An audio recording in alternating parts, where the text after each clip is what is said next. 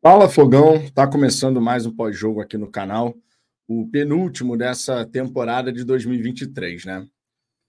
Olha, eu hoje fui ao estádio Newton Santos e eu tinha jurado que essa temporada eu queria viver na arquibancada. E assim o fiz em 18 das 19 partidas que o Botafogo disputou na sua casa, né? Como mandante, no caso, né? Porque a gente teve um jogo em São Januário. Só que hoje eu falei, cara, último jogo da temporada, depois de tudo que aconteceu, eu vou tentar o credenciamento junto à CBF para poder participar da coletiva pós-jogo. E assim eu fiz. Hoje, portanto, eu assisti a essa partida da tribuna de imprensa. E eu pude ter uma visão, né, do lado oposto em relação à torcida que fica na leste inferior e na leste superior. Foi muito triste ver o clima melancólico, né, de encerramento dessa temporada que o torcedor botafoguense se dedicou tanto para poder fazer grandes festas, para poder empurrar o time, para poder ajudar de alguma maneira com a sua voz, com a sua energia, o Botafogo ia sair vitorioso quando jogasse no estádio Newton Santos. Ver o estádio vazio, perto daquilo que a gente conseguiu realizar ao longo do campeonato, foi triste, cara, porque a galera a galera botafoguense não merecia, né? Um final de ano assim. Definitivamente não merecia um final de ano assim. Você via a, o setor norte vazio, você viu o setor sul, que poderia, dependendo do contexto, poderia ter a torcida do Botafogo, né? Se fosse um jogo para estar tá abarrotado e tal. Oeste Superior A, Oeste Superior B, tudo vazio. E ainda assim foram 15 mil torcedores presentes no estádio Newton Santos para mais uma vez ver uma partida decepcionante muito decepcionante. O Botafogo precisava vencer a equipe do Cruzeiro para poder permanecer no G4 e ir para a última rodada do campeonato, dependendo apenas de si, para confirmar pelo menos a vaga direta na fase de grupos da Copa Libertadores. Mas o que a gente viu nessa partida de hoje foi mais do mesmo em relação à postura, em relação a uma certa indignação ali durante os 90 minutos com aquela situação que a gente estava passando. O relógio, o cronômetro ia passando, né? Primeiro tempo foi, segundo tempo veio e nada, nada, nada, nada. A gente até teve Tiquinho quase fazendo gol no primeiro tempo, Carlos Alberto, no segundo tempo, perdendo um gol de cabeça. Luiz Henrique, não conseguindo finalizar um passe maravilhoso do próprio Carlos Alberto no segundo tempo, mas muito pouco. Para uma equipe que, pelo menos, dar uma resposta ao seu torcedor, tinha que colocar como uma grande obrigação. Pelo menos. A verdade, cara, é a seguinte. O torcedor botafoguense, e claro, eu me incluo nessa história. O torcedor botafoguense, nesse segundo turno, no momento derradeiro, no momento que a gente queria mais se sentir representado e respeitado, a gente não viu nada disso. Ora, porque a postura dentro de uma partida não foi a adequada, ora porque a gente não conseguia perceber, diante de todo um cenário negativo, de uma má fase que parece eterna, a indignação por parte dos atletas. Pelo contrário, em vários momentos nessa má fase, o que a gente viu foi um certo conformismo. Estamos tentando fazer o nosso melhor e é isso aí, né? Só dá para ir, né? Tentamos. Sabe, aquela coisa de ninguém dava esporro no companheiro, ninguém chamava pelo companheiro. E eu não estou falando só de hoje, não. Estou falando nessa uma fase. Estou falando no momento que as coisas começaram a tudo dar errado. A gente não viu ao longo desse período a real indignação que o torcedor sentia, claro. O torcedor externou em vários momentos a virada contra o Palmeiras, a virada contra o Grêmio, a derrota para o Vasco. Recentemente, agora, o empate, da maneira como foi contra o Curitiba, o empate contra o Santos, o empate contra o Red Bull Bragantino. O torcedor ele externou a sua indignação, ele externou a sua revolta. E por parte dos jogadores, ninguém falava nada. Até que hoje o Diego Costa deu a cara a tapa, né? Falando sobre a questão do oba-oba que aconteceu, né? Não está falando, ele falou a questão do oba-oba da torcida, que é normal, a euforia da torcida, mas que isso não poderia ter contaminado, digamos assim, os jogadores. Os jogadores tinham que entender a realidade que eles estavam inseridos, o contexto que eles estavam inseridos. Conforme eu coloquei para o Thiago Nunes na coletiva pós-jogo, o Botafogo, dentre os grandes times do país, tem um contexto geral muito peculiar e particular.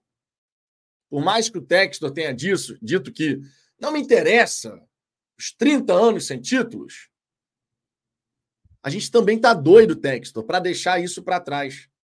O torcedor botafoguense também está doido para nunca mais precisar lembrar desse período. Mas quando a gente pensou que as coisas caminhariam nessa direção, os jogadores fizeram o que fizeram. Como deixar essa mochilinha do passado totalmente para trás se situações como essa acontecem na vida do botafoguense? Dureza, né? Dureza. O contexto do Botafogo de 28 anos, completados agora, sem uma grande conquista, não pode ser ignorado. Não dá para você simplesmente esquecer isso e olhar para frente, por mais que a gente tente. E a gente queria muito. Na próxima temporada, 2024, esses atletas, que em sua maioria devem permanecer no Botafogo, vão ter que lidar com uma pressão infinitamente maior do que foi agora em 2023. A temporada de 2023 começou para o Botafogo e para o Botafoguense sem grandes expectativas, mas eles, atletas, nos fizeram sonhar, nos fizeram acreditar num sonho que parecia distante, mas que se tornou muito palpável.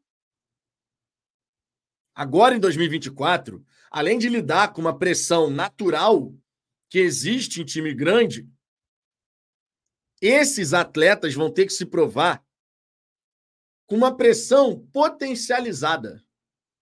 Porque você vai ter tudo o que aconteceu em 2023 carregado para 2024 e quem trabalhar no Botafogo vai precisar saber lidar com essa situação.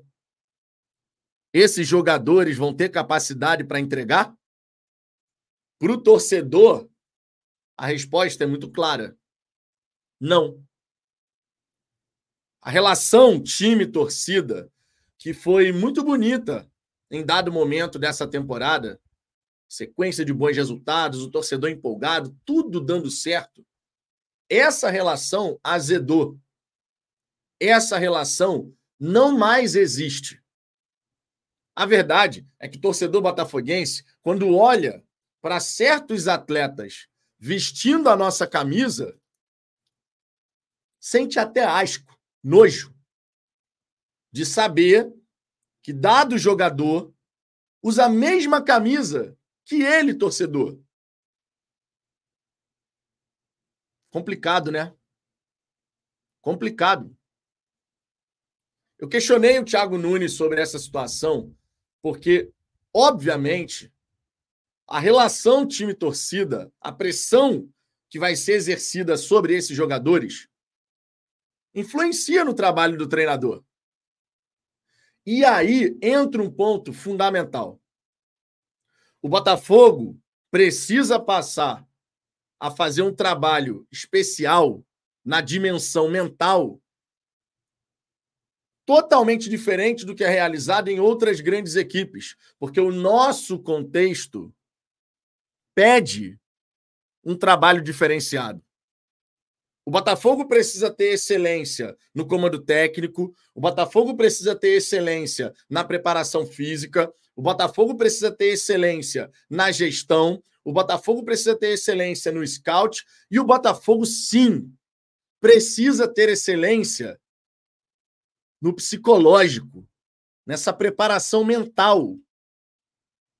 Porque se os jogadores que nessa temporada sucumbiram à pressão quando tudo estava favorável, o que esperar desses atletas para 2024?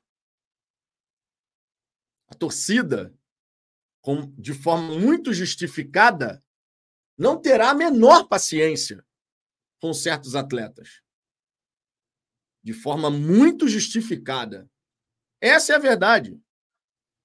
O torcedor que está machucado o torcedor que está revoltado, na próxima temporada, no primeiro erro de certos atletas, na primeira má fase de certos atletas, o caldo vai entornar. Porque foi isso que foi plantado durante esse segundo turno.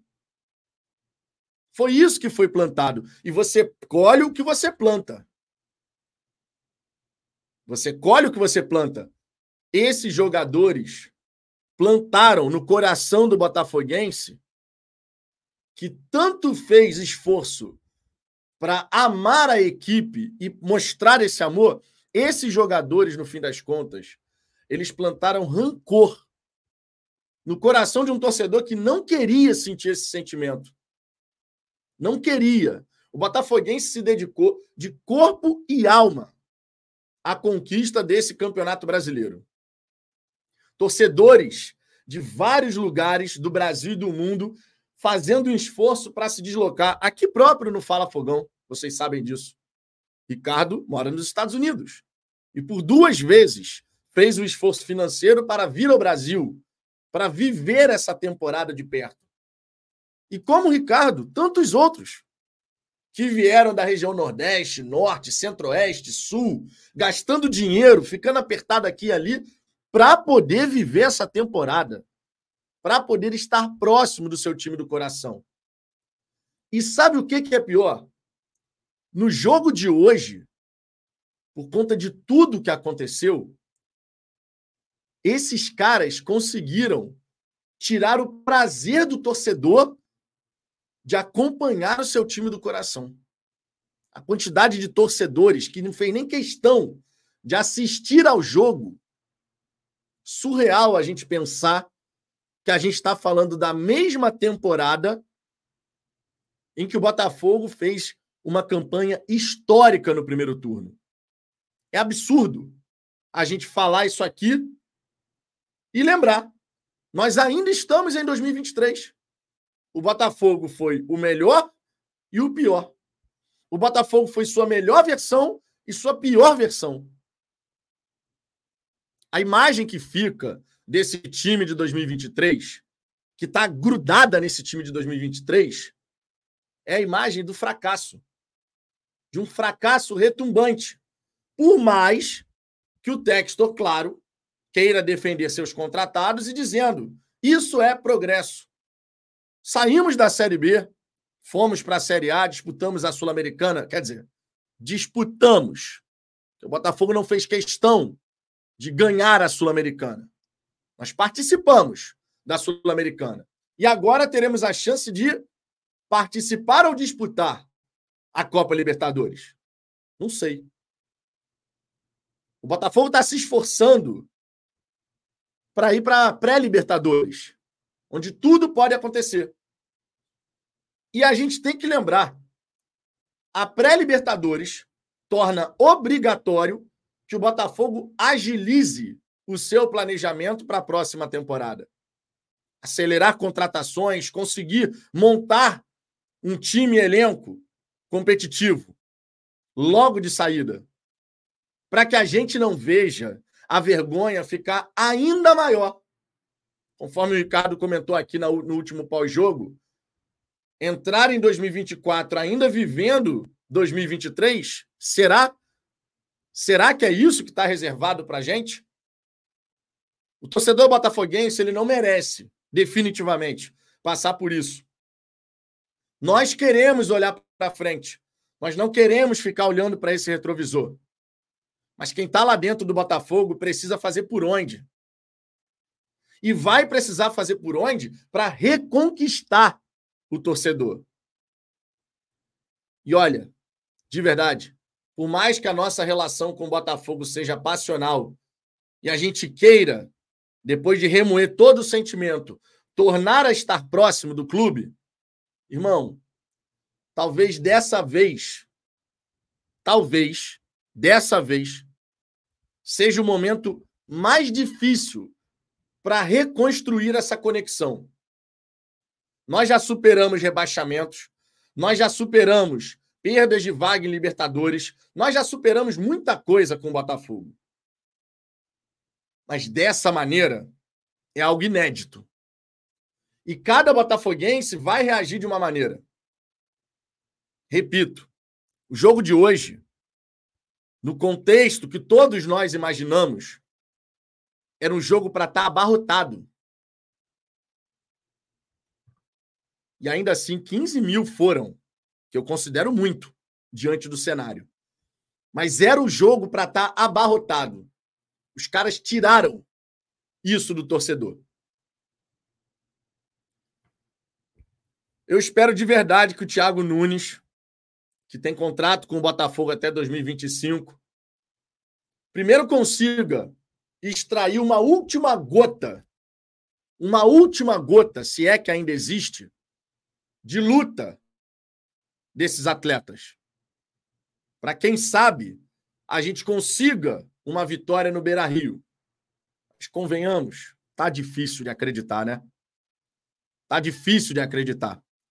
O Botafogo no ano que fez a sua melhor campanha de um primeiro turno, uma campanha histórica, na era dos pontos corridos do Campeonato Brasileiro, conseguiu a proeza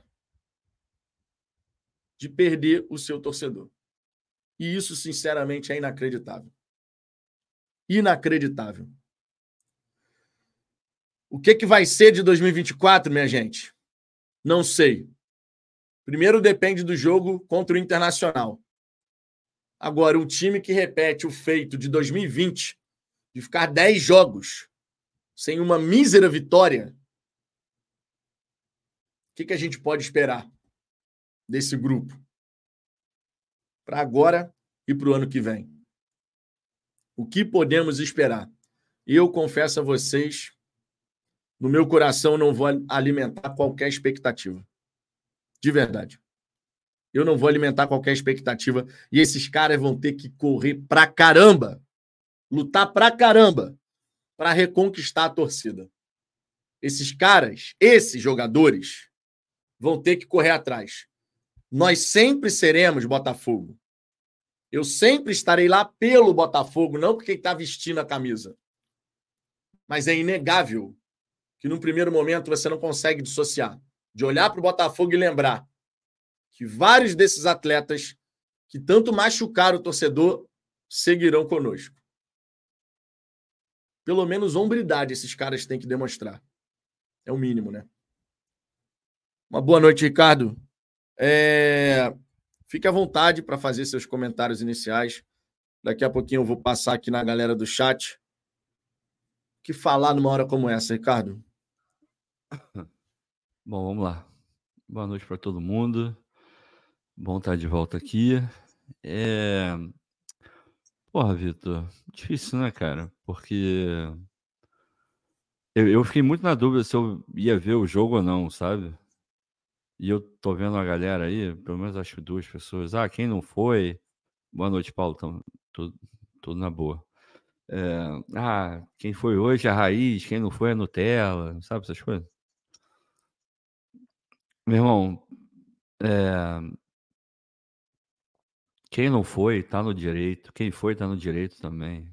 Ninguém é mais ou menos botafoguense por ter ido ou não, assim. Isso é uma escolha muito, muito pessoal, né? Eu fiquei, ah, vejo, eu não vejo, vejo, eu não vejo, vejo, eu não vejo, mas é aquilo que a gente sempre fala, né? Os jogadores vão e vêm, mas você nunca está só. E não está só porque a gente não consegue, é mais forte que a gente.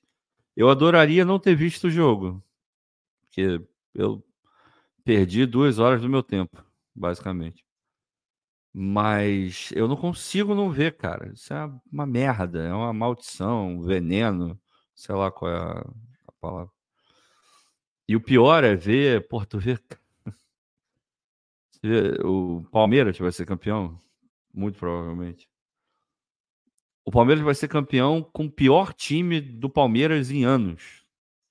Time que não jogou nada o ano inteiro. O ano inteiro. O que, que o Palmeiras jogou esse brasileiro? Nada. Jogou um brasileiro ruim até. Dá para falar para os padrões do, do Palmeiras. Foi, ruim.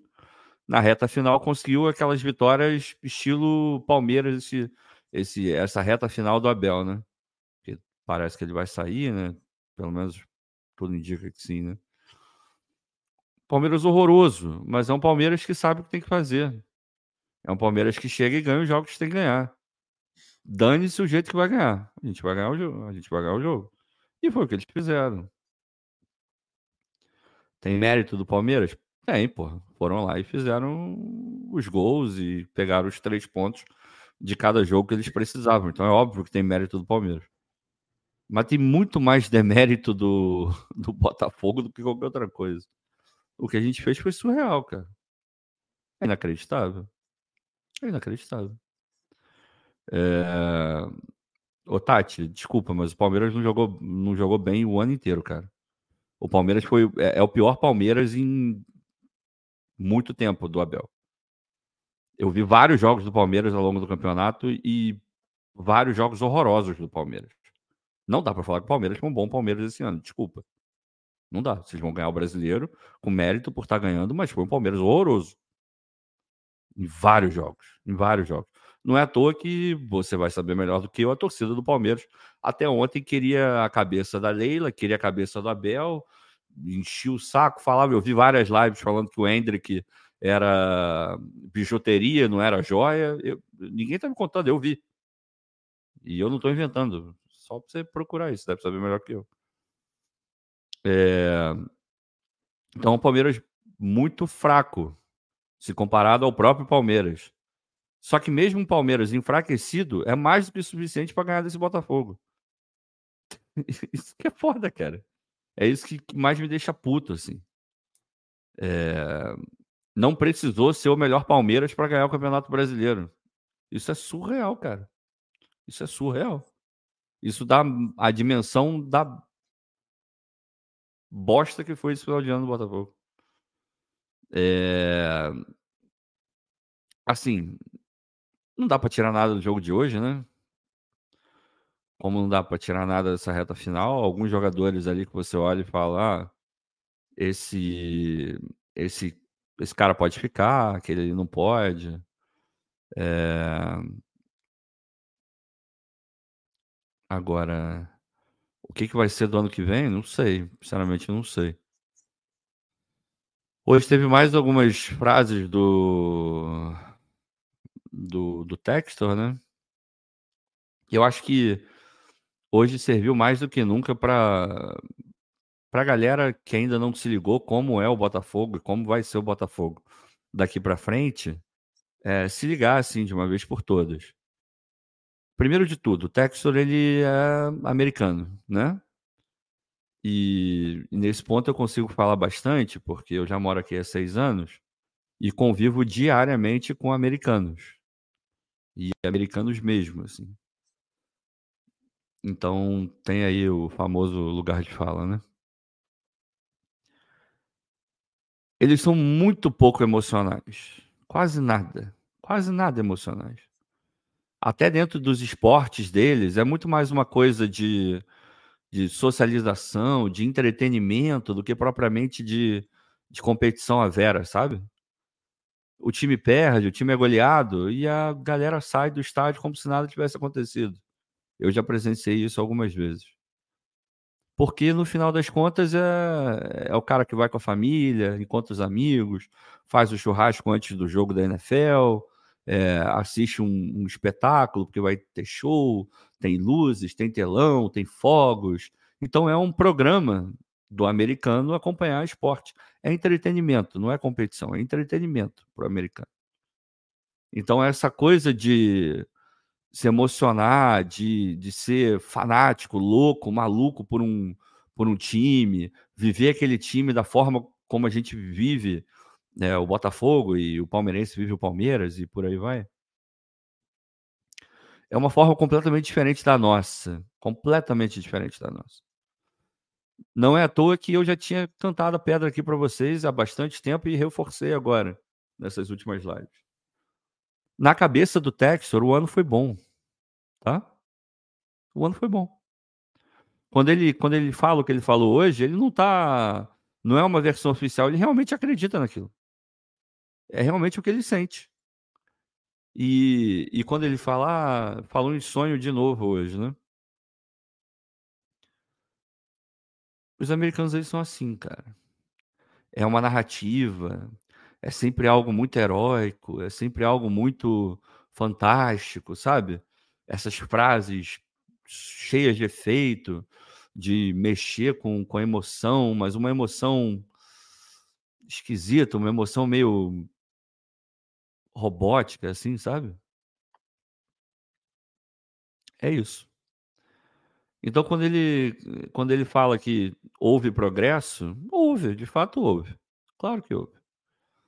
Já falei aqui, do ponto de vista administrativo, do ponto de vista financeiro, o ano do Botafogo foi muito bom.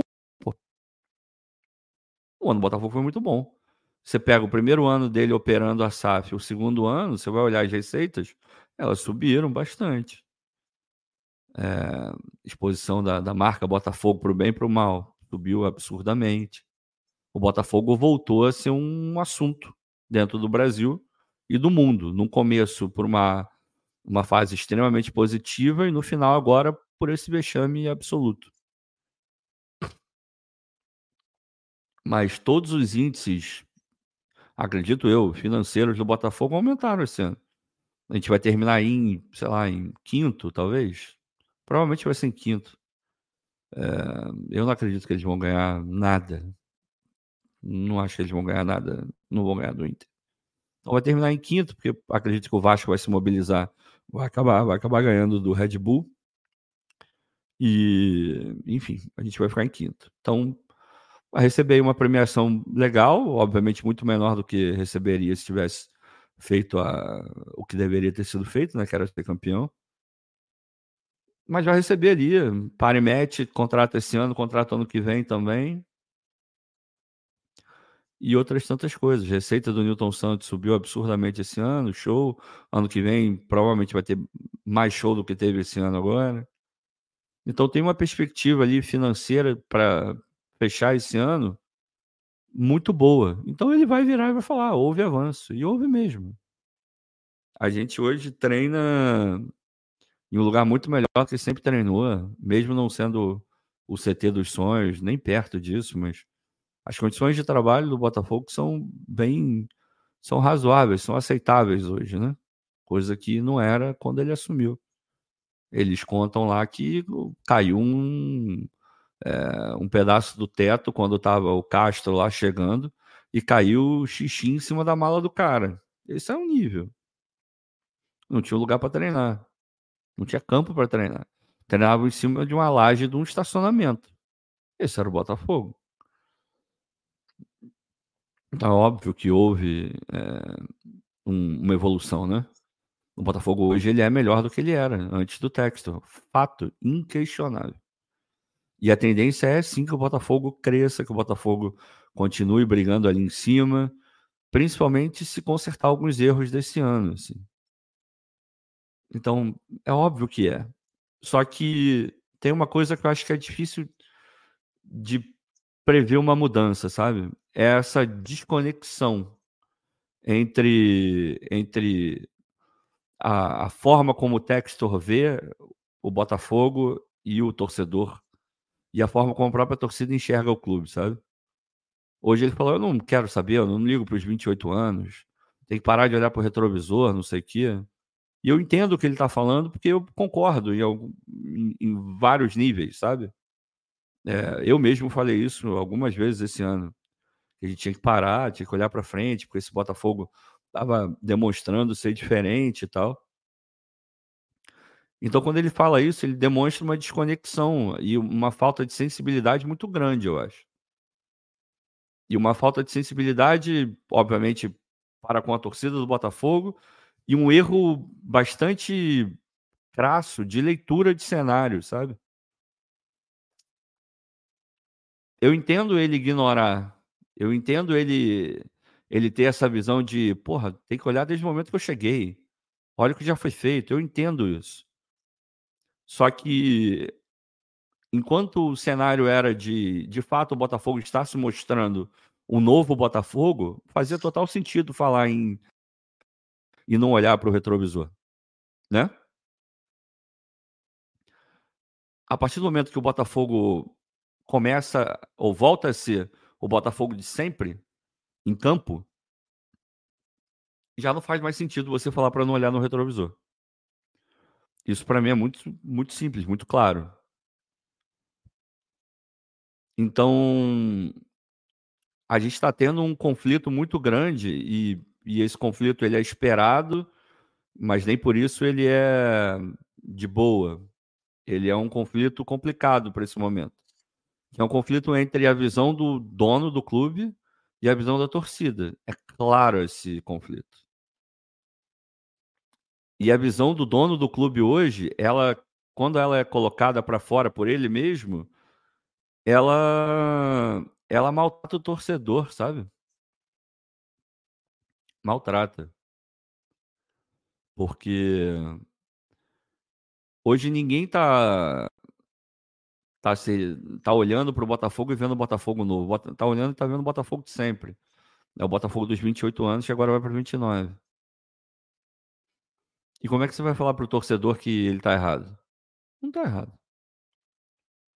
Pô, e aqui quem tá falando é um cara que sempre busca o lado positivo das coisas, tem, obviamente, fechar o olho para as coisas negativas. A gente fez várias críticas aqui, eu fiz também, e a gente vai continuar na mesma pegada. É, é complicado você escutar o texto dando as declarações que ele deu hoje, nesse momento. O momento agora não é de, ah, olha, olha, não tem que olhar nada. O momento agora é, a gente falhou, a gente tem que investigar o que a gente fez de errado. Eu tomei decisões erradas, é, o clube tomou direções, é, é, decisões erradas, os jogadores tomaram decisões erradas. Então a gente, enquanto clube, tem que olhar para o que foi feito para não repetir e tentar melhorar até aquilo que funcionou. Esse é o discurso de agora. E a gente gostaria de pedir desculpa aos torcedores porque a gente não queria estar tá passando pelo que a gente está passando. Porque incomoda os torcedores, mas incomoda a gente também. Por mais que não pareça, também incomoda a gente. Se ele tivesse vindo falar isso, a gente continuaria puto, mas tudo bem. Vai. Vamos acreditar, né? Que, que a coisa vai andar. Mas aí ele vem com, com um discurso que eu entendo, é um discurso que faz sentido, é um discurso que tem embasamento na realidade, mas é um discurso que é totalmente fora de, de hora. É fora de contexto. E aí cai mal. E aí não cai legal, sabe? Porque o torcedor agora, ele não se sente minimamente amparado pelo clube, sabe? A sensação, e, e aí eu falo por mim, mas eu acho que é, é uma sensação de, de outros torcedores também. A sensação é que o Botafogo tá fazendo o torcedor sofrer e largou o torcedor sozinho, sabe? A gente está tendo que lidar com tudo que, que é de repercussão do clube, assim. As chacotas vão todas em cima da gente. A coisa vexatória vai toda em cima da gente. Porque na hora que o clube se pronuncia, ele não enfrenta o problema de frente. Essa é a minha sensação, assim. O Botafogo não está enfrentando o problema de frente. O Botafogo não está cuidando da sua torcida, sabe? Não se comunica de uma maneira adequada para o momento. E às vezes nem se comunica, que é o pior, né? Então é, é difícil, cara. É, é um final de ano muito complicado. Muito complicado. Porque tem vários jogadores que você olha e fala, cara, eu não quero ver esse cara nunca mais com a camisa do Botafogo. Vários jogadores. Só que a gente sabe que não funciona assim. O que a gente viveu não foi uma ilusão. O Marlon Freitas não é esse. Enfim. Não é esse jogador que a gente viu nos últimos jogos. Talvez ele não seja aquele jogador maravilhoso que a gente viu em outros momentos. Mas ele certamente não é esse jogador burocrático, sem sangue. Não é. Não é. Mas e aí? Qual o Marlon Freitas que a gente vai ter ano que vem? Qual a paciência que o torcedor vai ter com o Marlon Freitas, sabe? E eu falo do Marlon, eu poderia estar falando de outros aqui. Cuesta, por exemplo. É, o Cuesta hoje, cara, eu fiquei incomodadíssimo. Primeiro dele tá em campo. Segundo, ele ser o capitão do time, cara. Os dois capitães do time, Cuesta e, e Marçal, no momento decisivo, os dois se esconderam, cara. Não tem declaração, não tem. Ah, não, eu vou falar. Não tem. Quando é que o Cuesta abriu a boca? O que, que o Cuesta. Ele pode ser muito bom dentro do vestiário, cara. Agora, em campo, não tem nada que você olhe e fale, ah, tá aí um líder. Porra, o Cuesta. Eu não vi. Desastroso. Adrielson, outro também, horrível, horrível. Muito ruim. Muito ruim. Aí tem outros também, né? A gente pode falar aí. A reta final do Tiquinho é. Ai. Talvez seja a. A síntese do, do meu sentimento com esse time do Botafogo, sabe? Tem decepção, tem raiva, tem ódio, por que não? Tem também. Você olha e fala, cara, o que que virou? O que que virou o Tiquinho? E você estende pro time, o que que esse time virou? Um bando em campo, uma coisa pavorosa. E você olha pro Tiquinho e, cara, não é nem sombra do jogador que o Tiquinho foi, cara. Você vê que ele acabou. O Tiquinho acabou, cara. Psicologicamente, esquece. Fisicamente também muito, muito aquém, muito abaixo. E você olha tudo isso, aí você vai, enfim, você vai. Você, porra, quando eu vi o Hugo entrando, puta que Que raiva que deu quando eu vi aquilo, sabe? Aí você olha e, porra, a opção. Aí vai entrar o Janderson. Com todo respeito ao garoto, assim. Mas, cara, não, não né? Não. Aí entra o Newton, aí entra. Puta que pariu. Isso é muito Botafogo velho, Vitor. Se não fosse o Newton, poderia ser o Romildo. Poderia ser o Kaique, sabe? Não era pra gente ter o, o, o moleque nunca jogou o ano inteiro. Você já você super ouviu falar do Newton ao longo do, do ano na categoria de base do Botafogo? Eu não vi. Aí virou um jogador para entrar numa reta final de campeonato para decidir vaga em, em Libertadores direto, porque o título já foi para o espaço. Pô, tem coisa errada ali, Vitor. Tem muita coisa errada ali, muita, muito erro de cálculo, muito erro de, de avaliação. É, obviamente agora é muito mais fácil você olhar para trás e ver a segunda janela que o Botafogo fez, por exemplo. É uma segunda janela que. E aí a gente tem que ter muito cuidado com isso, né? Porque naquele momento as críticas não foram tão pesadas. Mas por que, que não foram tão pesadas? Porque elas eram em algum nível alinhadas com o que o Botafogo pensou. Então não era um absurdo pensar da forma como o Botafogo pensou. A gente não pode ser é, hipócrita de agora que a gente olha e nenhum deles está jogando e falar que foi um erro absoluto e que todo mundo sabia que seria um erro, porque não, porque naquela época a gente acreditava que esse elenco daria conta, que os jogadores é, titulares é, dariam conta que eles estavam jogando, estavam ganhando jogos e que a coisa ia seguir. Ninguém acreditava que a gente ia ver o que a gente está vendo. Era melhor ter contratado o jogador mais pronto? Sem dúvida nenhuma. Sem dúvida nenhuma era melhor. A gente falou isso aqui. Agora, era um absurdo você contratar um, uma promessa? Não, não era um absurdo. Então agora eu não posso vir aqui falar que que, porra, que na segunda janela o Botafogo foi uma merda, foi inoperante e que só fizeram cagada. Não posso fazer isso. Não posso fazer isso. Porque aí eu não tô sendo justo.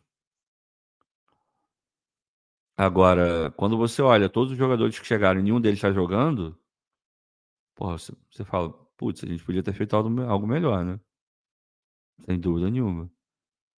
Aí você vai cair na, na história da, da panelinha. Eu vejo muita gente falando de panelinha que não, não deixaram jogar. O Diego Hernandes não teve, porra. Todas as vezes que eu vi o Diego Hernandes jogando, eu não achei ele horroroso. Não achei ele ruim, achei ele útil em algum momento ali. Tinha que ter o quê? Sequência para crescer. E não teve, zero, zero. E aí, como é que faz? Então, essa desconexão entre o texto e a torcida e a forma como o torcedor do Botafogo vive o Botafogo, isso me preocupa.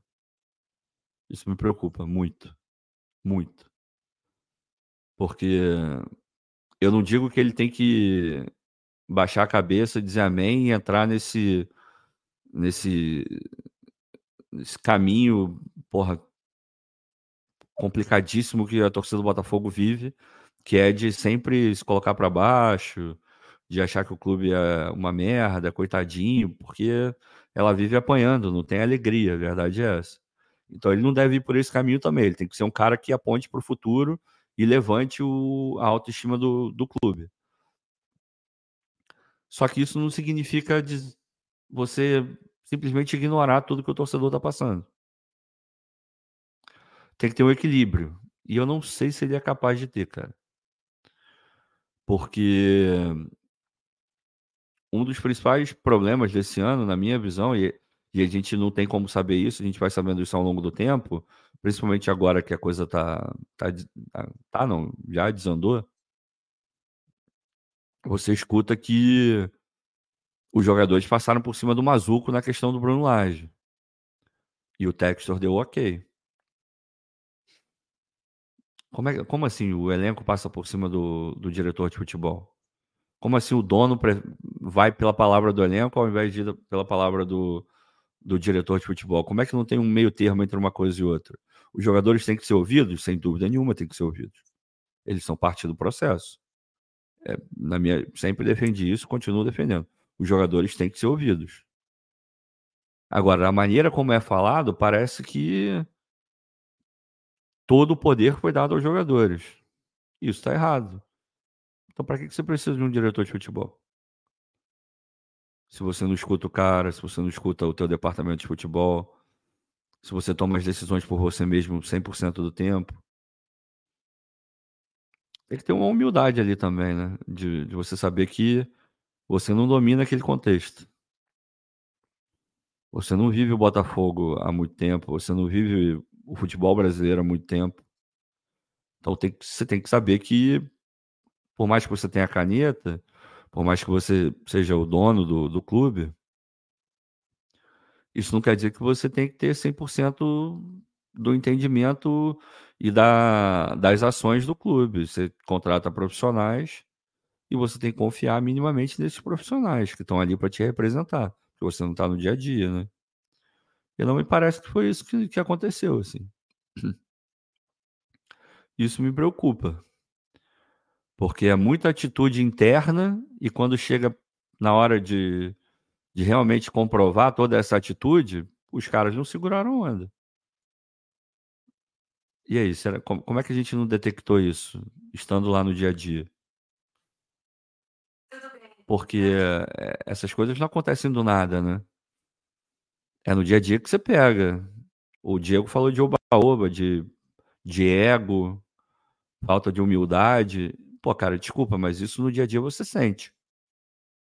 Não é uma coisa que passa desapercebida assim. Você sente que a atitude do jogador muda, você sente que o ambiente tá, não está não tá legal, não está agradável no sentido de, porra, tinha, tá todo mundo muito mais focado do que tá.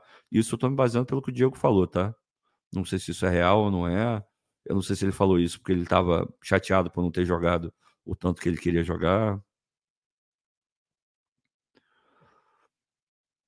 Não sei. Me parece que que as pessoas de dentro do Botafogo nessa reta final tomaram muitas decisões equivocadas. E isso foi se acumulando e os jogadores foram na mesma onda e tudo acabou desandando. Assim.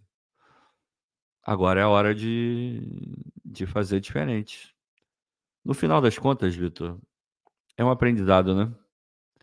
Porque a gente não estava mais acostumado a disputar título do jeito que a gente disputou esse ano. A gente não estava mais acostumado com esse nível de competição, com essa pressão, porque a gente não vivia isso. A pressão era para não cair, né? Em vários momentos a pressão foi muito mais forte do que a gente podia suportar de tanto que a gente caiu. Agora é aquele negócio, não tem como mudar o passado. Já era, já foi. Mas o futuro obrigatoriamente a gente tem que mudar. E é o que eu espero, assim. O Thiago Nunes hoje na coletiva fala de ah, não tô culpado, que não sei o quê, eu prefiro é o discurso externo e tá tudo certo. Agora, internamente tem que apontar o culpado, sim. Quem errou tem que falar, eu errei. E se não falar, tem que apontar, cara, tu, você errou, cara. Corrige, manda embora quem tiver que mandar. Dá força para quem estava lá dentro e brigou contra e, e agora merece um pouco mais de. Enfim, de ser ouvido, sabe? As coisas têm que mudar. E isso passa muito pelo Textor também. Muito, muito, muito, muito, muito, muito. Muito. Agora, vai mudar? Não sei. Eu espero que a torcida do Botafogo seja, acima de tudo, respeitada daqui para frente de uma maneira adequada, pelo menos. Porque o tipo de declaração que ele deu hoje não é legal, não. Mais uma, né? Pois é. é. Deixa eu dar aquela passada aqui na galera que mandou superchat e aí a gente vai começar a passar também no chat, tá? O Ian Daniel, um ano vergonhoso para a história do Botafogo. O que tem que ser estudado foi o ponto fora da curva, o primeiro turno do brasileiro. É, acabou sendo um ponto fora da curva dentro da temporada, inclusive, né? Porque a maneira como o Botafogo jogou a Sul-Americana, a queda precoce na Copa do Brasil. Em, em, um ano em que o Botafogo teve uma série de momentos, uma série de momentos ruins, a gente teve um primeiro turno mágico. Deveria ter sido suficiente para garantir o um final de ano mágico, né? Mas o Botafogo conseguiu o que parecia impossível. Parecia, né? Pablo Monteiro, que nunca mais um elenco seja ouvido para se demitir um técnico e não contratar outro. Infelizmente eu estava certo e Bruno Lage também. Não, tem que ouvir. Uma coisa é você, uma coisa é você escutar o atleta para você saber como é que está a relação. Exato. Exato. Porque assim, quando você tem um treinador, aquele treinador ele vai pensar a estratégia, vai montar o plano de jogo, né, que eu sempre falo aqui. Só que quem executa são os jogadores. Se você chega, pô, os resultados não estão acontecendo, você não está conseguindo performar legal. E aí você, enquanto diretor, você chega para reúne os jogadores e fala: o que está pegando? O que está havendo? Está tendo algum problema em relação ao trabalho do treinador e tal? E os jogadores passam para você assim, pô, cara, a gente não confia no que o cara está falando para a gente fazer. E a gente está com dificuldade de entender o que o cara quer, não sei o quê, papapá. Isso, eu acho que é jogo você escutar. O que não significa dizer que você tem que dar o passo seguinte, que é você fazer a vontade dos atletas. De tipo assim, não, agora coloca então esse daqui, fulaninho, e a gente vai assim mesmo. Esse foi um dos grandes erros da diretoria do Botafogo. Um dos grandes erros foi você ter olhado para a alternativa Lúcio Flávio e colocado o cara lá.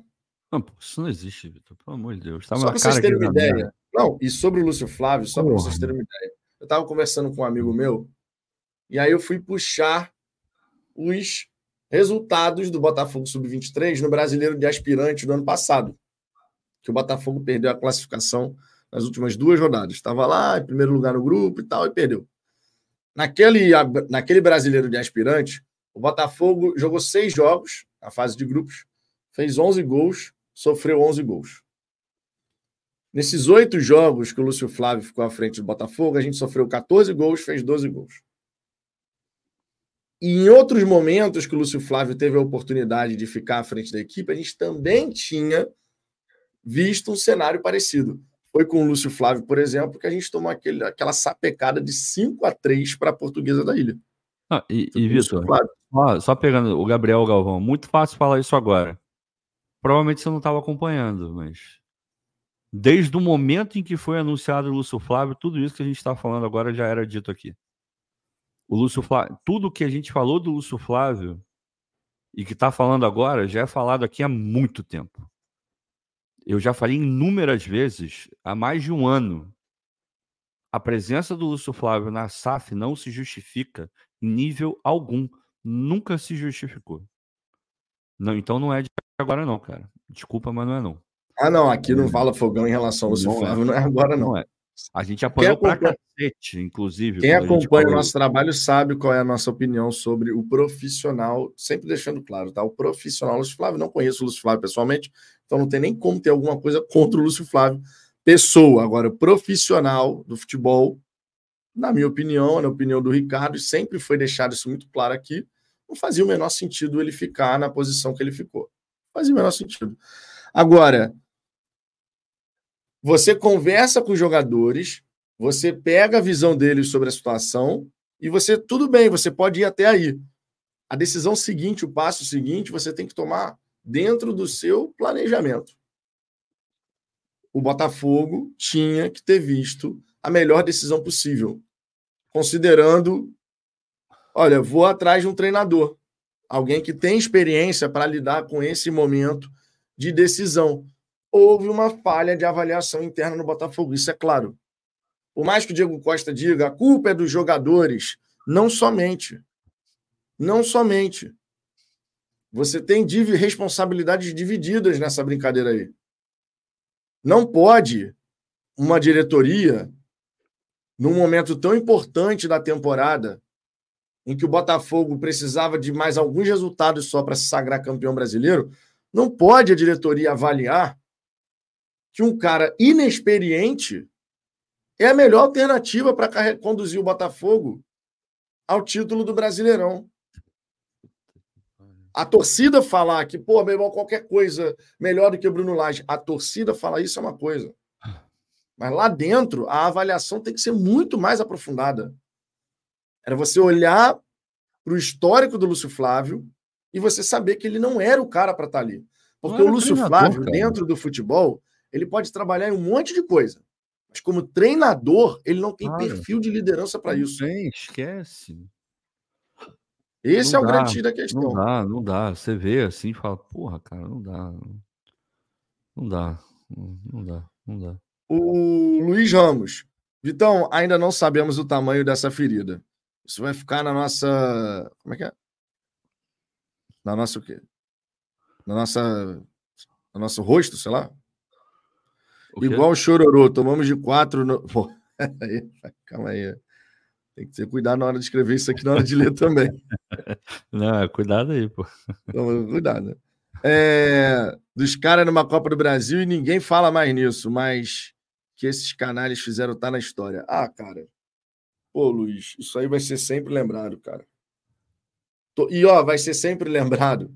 Tipo assim, todo o campeonato brasileiro, quando alguém começar a disparar, fazer uma campanha espetacular, todo campeonato brasileiro vão lembrar do Botafogo, que fez uma campanha histórica e depois entregou o campeonato. Toda vez a gente vai ser lembrado disso.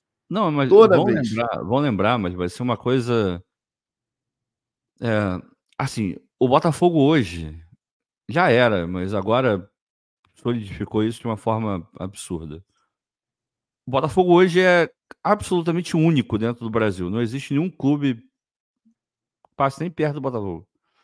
O Botafogo hoje, para todos os outros clubes, todos, todos, todos, o Botafogo virou chacota para qualquer clube do Brasil hoje. E, e a gente não vai conseguir contra-argumentar nada. Isso que é o pior. Vai vir torcedor do Bahia para sacanear o Botafogo? Você vai falar o quê? Vai vir torcedor do Curitiba sacanear o Botafogo? Você vai falar o quê? É o que o Rafael Carmo está dizendo aqui. Viramos referência de pipocagem. É, não, não tem nada, nada se compara ao Botafogo. Porque é uma imagem que já existia sobre o clube, mas a gente lutava contra, a gente tentava argumentar. Aí começou a ter essa campanha desse ano, então a, a galera continuava falando, mas com aquele medo de, putz, acho que esse ano os caras realmente. Chegou uma hora que ninguém mais falava nada, porque pô, já estava tão na cara que o Botafogo ia ganhar, que ninguém mais falava nada, né? Aí começaram a buscar outras coisas para falar do Botafogo. Mas agora, meu irmão, impossível. A gente virou chacota para todo mundo. Pois é. Todo mundo, qualquer clube vai poder fazer chacota do Botafogo. Inclusive os que são menores que ele. E a gente não vai falar nada, cara. O que a gente vai falar? Não, e. Teve até quem, quem escreveu aqui agora? Foi aqui, ó. O Alessandro Gonçalves. Depois da expressão cru cruzeirar, agora temos o Botafoguear. É, é. Quando o time estiver fracassando assim de forma retumbante, meu irmão, aí tá, tá botafogueando. É, cara. E, vão, e, vão, e, a gente vai falar o quê? Nada. A gente vai falar, nada. Não, vai falar nada, não tem nada pra falar. Nada. Tem, nada falar, tem que ficar quieto. É. Tem que ficar quieto e torcer muito para que o Botafogo passe de fato a ganhar títulos, tenha conquistas importantes, porque somente você emplacando uma sequência vitoriosa é, para você é apagar é isso é algo importante. como isso. Isso é importante, o, o, você emplacar uma sequência. Porque digamos que ano que vem o Botafogo ganhe, sei lá, uma Copa do Brasil. Estou chutando aqui. Ganhou uma Copa do Brasil, vai todo mundo falar, porra, até que enfim, né? É igual um gol, porra, é o Cometa, passa de tanto e tanto tempo, passa o Botafogo. Aí se no ano seguinte não ganha nada, depois continua não ganhando nada, vai apagar mais ou menos é, essa, esse fracasso em cima da gente. Então o Botafogo agora, antes já era assim, já era pesado. Mas virou obrigatório que o Botafogo emende uma sequência de dois, três títulos aí, dois, três anos seguidos ganhando alguma coisa para acabar com esse negócio. Agora, isso vai acontecer? Muito difícil. A gente a gente está muito a gente tá muito puto, muito chateado com esses caras. Mas isso vai piorar, porque a gente ainda não, a gente ainda não tem a dimensão do tamanho do mal que esses caras fizeram pra gente. E, e essa dimensão só vai vir com o tempo. Daqui a um ano, dois, principalmente se a gente não ganhar nada. Aí, meu irmão, aí que o peso vai vir forte. Porque agora a gente está sofrendo.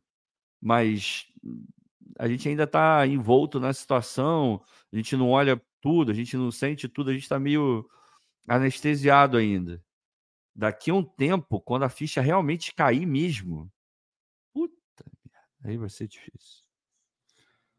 João Paulo, vocês não acham que o Thiago Nunes vai com muitos da base e reservas contra o Inter, depois do que falou, que vai avaliar quem está com psicológico bom e se dedicou hoje? Cara, ele pode fazer algumas mudanças, ele pode promover algumas mudanças no 11 inicial da equipe, e eu queria aproveitar rapidamente, tá? A gente não vai ficar perdendo muito tempo falando aqui do jogo contra o Cruzeiro, não. Mas eu queria a percepção de vocês. Eu tive uma percepção durante a partida e eu queria saber a visão de vocês. Nesse curto recorte que a gente teve até aqui com o Thiago Nunes, eu fiquei com uma sensação de que o Thiago Nunes ele, ele dá umas mexidas meio zoadas no, no time no, no segundo tempo, como aconteceu contra o Santos, né? Ele colocou o nosso lado direito ali todo, todo capenga. E hoje, quando ele faz algumas mudanças, eu fiquei olhando assim, assim, caraca, meu irmão, o Thiago Nunes está querendo com essa porra? E eu fiquei meio, meio cabreiro assim, cara. Eu, eu acho que pode ah, ser sim. Não, o cara tá conhecendo ainda. o cara tá conhecendo ainda os atletas e tal. Ah, não, a gente tem que aguardar para a próxima temporada mas eu fiquei meio cabreiro assim em relação a algumas mudanças que o, que o Thiago Nunes realizou na equipe. Não dá para avaliar, Vitor, porque é um contexto muito específico. É um contexto de alguém que está num, num mar de, de bosta e tem que fazer alguma coisa para minimamente não afundar, sabe? E o cara não sabe exatamente para onde correr, se pega o bote ou se pega, sei lá, o, a, a boia. E o cara tenta de tudo e, e, nem sempre vai fazer tanto sentido assim. Então o cara tá, tá tentando ali minimamente sobreviver, sabe? Então não dá. Tem que, tem que esperar é, fazer uma pré-temporada, ser de boa. E só uma coisa, tem, tem umas pessoas aqui que estão passando um pouco do limite. Estão é, xingando a gente, estão, sabe, sendo mal educados. Teve gente chamando a gente de covarde já. Teve gente chamando, como é que é? De frouxo. É... Assim, vamos lá. Eu entendo, tá? O Gabriel Galvão, por exemplo, que está bastante estressado hoje. Vocês são muito covardes. Nossa perspectiva é de crescimento. Cara, você está só preocupado em atacar a gente, porque se você estivesse ouvindo, ou vai ver que você ouviu e não conseguiu entender. Tem isso também. É uma questão cognitiva. É, se você tivesse prestado atenção, você teria prestado atenção em tudo que a gente falou. E aqui a gente sempre fala que uma coisa é a análise do campo e bola, e outra coisa é uma análise da perspectiva futura do Botafogo. Dentro da minha fala mesmo, eu falei: a gente vai continuar. A tendência é que o Botafogo fique lá em cima. A tendência sim é que o Botafogo cresça. O Botafogo já é um clube muito melhor do que era. Você quer que eu fale mais o quê? É exatamente a mesma coisa que você está falando. Então, quando você fala a mesma coisa que eu, mas você me acusa de, de ser covarde, você só está querendo me atacar. Você não está ouvindo o que está sendo dito. Ou não está entendendo. Então, segura a onda, cara. Porque, primeiro, o respeito, né? Você viu que eu te critiquei, critiquei tudo que você falou e não precisei te atacar em momento algum. Não precisei ser deselegante com você em momento algum. Então, por que, que você é com a gente? Não faz sentido, né? E tem outros aí também que estão na mesma vibe. Primeiro que a culpa do que aconteceu não é nossa. Já começa por aí. Segundo que se vocês estão frustrados, a gente também tá. E vou te falar, é porque vocês não têm ideia de como as coisas funcionam. Vocês vivem o Botafogo, vocês estão sofrendo e a gente também. Só que em algumas coisas, em algumas coisas, o nosso sofrimento ele é extremamente potencializado. Porque a gente tem contato com muito mais gente do que vocês têm. É, a gente recebe esse tipo de cobrança, esse tipo de, de tratamento, vocês não recebem. Ninguém, ninguém entrou no seu Instagram e te chamou de covarde, acredito eu. Mas a gente recebe, a gente vira meio que um para-raio, justamente por conta do Botafogo se comunicar da forma como ele se comunica com a torcida, coisa que a gente sempre reclamou aqui. Então vamos segurar um pouco a onda, sabe? É... As coisas não são assim, né? A gente tem que ter um mínimo de respeito entre a gente, tanto do lado de vocês quanto do nosso lado também. E, e o fato da gente apontar aqui que, sim, ficou grudado mais do que nunca na gente a, a coisa de, do menor time do Brasil, do time dos 12 grandes é o pior, de, é o arregão, é o amarelão, é o, o cavalo paraguaio, é o elefante. Tudo isso que sacaneavam e a gente estava conseguindo é, manobrar, a gente agora não consegue manobrar mais. Porque o Botafogo deu razão a todo mundo que falou isso. E aí? é o que eu sempre falo aqui. A realidade ela se impõe. Não adianta a gente ficar floreando. O, o horizonte ele é melhor do que era o passado. Quando a gente olha para frente, a gente tem uma perspectiva muito melhor do que quando a gente é, olha para trás e vê toda a merda que a gente viveu. Fato, fato. Até porque pior do que aquilo era muito difícil. Pior do que aquilo era o caminho do Botafogo, que era parar de existir, deixar de existir. Então, sim, é, o, a perspectiva ela é muito mais positiva do que sempre foi. Só que isso não invalida o fato de que o presente está sendo uma merda. De que o presente está pequenando o Botafogo. A verdade é essa, cara. Vai, vai querer florear o quê? Hoje o Botafogo é a chacota do Brasil, que do mundo. De quem se importa com, com o futebol brasileiro. E com razão, porque o que a gente fez foi patético. Foi ridículo. Foi o maior fiasco, acredito eu, sei lá, tá aí no hall dos piores, não vou falar que foi o pior, mas no hall dos piores fiascos do, do esporte brasileiro, não é nem de futebol. É uma coisa, porra, que tá, vai entrar pra história o que o Botafogo fez. Você vai lembrar aí, sei lá, da, daquela seleção feminina lá na, na, na Olimpíada, que perde aquele jogo, portava 24 a 19 para a Rússia e as meninas tomaram a virada. Você vai lembrar disso, vai lembrar de algum. Vai lembrar do 7 a 1 do Brasil, vai lembrar do não sei o quê. Ah, cara, do Botafogo entrou nesse rol, cara. Não adianta a gente fingir que não. Entrou, porra. Uma vergonha. Vergonha. Vergonha. Não foi um sonho, foi um pesadelo, cara. Verdade é essa. Pois é. O Diego, parabéns aos envolvidos pela maior pipocada da humanidade histórica. Crianças chorando e dizendo que vão ser palmeirenses. É, a parte das eu já disse aqui, uma das partes que eu mais, assim, essa parada de rival, tirar sarro, rival sacanear, nem, nem é o que mais me incomoda, porque no futebol você tem que saber lidar com a zoação, né? Você sacaneia, você é sacaneado, e é normal isso. Agora, cara, quando você saía do estádio Newton Santos, nesse período que o Botafogo estava ganhando todos os jogos, e você via a molecada feliz pra caralho, mano. Molecada brincando, rindo, felizes, assim, sabe, de, de pô, terem estado lá, ver uma vitória e tal. Grandes jogos, né, que a gente fez durante aquelas 11 partidas seguidas que a gente ganhou no estádio Newton Santos. E agora eu fico imaginando, cara, assim, essa derrocada que a gente teve, para os adultos já foi uma pancada, né? Agora, a criançada que tem, porra, um pouquinho mais de consciência em relação ao sentimento já sobre o futebol, indo para a escola, porra, tendo que aturar um monte de coisa. E, cara, às vezes, por conta de um caso como esse, você pode perder uma parcela de uma nova geração de torcedores. Porque você vê o outro ganhar, o amiguinho na escola, porra, tirando sarro do cacete, e às vezes a criança não aguenta, porque é diferente. Então a parte que eu mais lamento é essa, cara. A tristeza que muitas crianças botafoguenses sentiram nesse, nessa derrocada aí que a gente teve.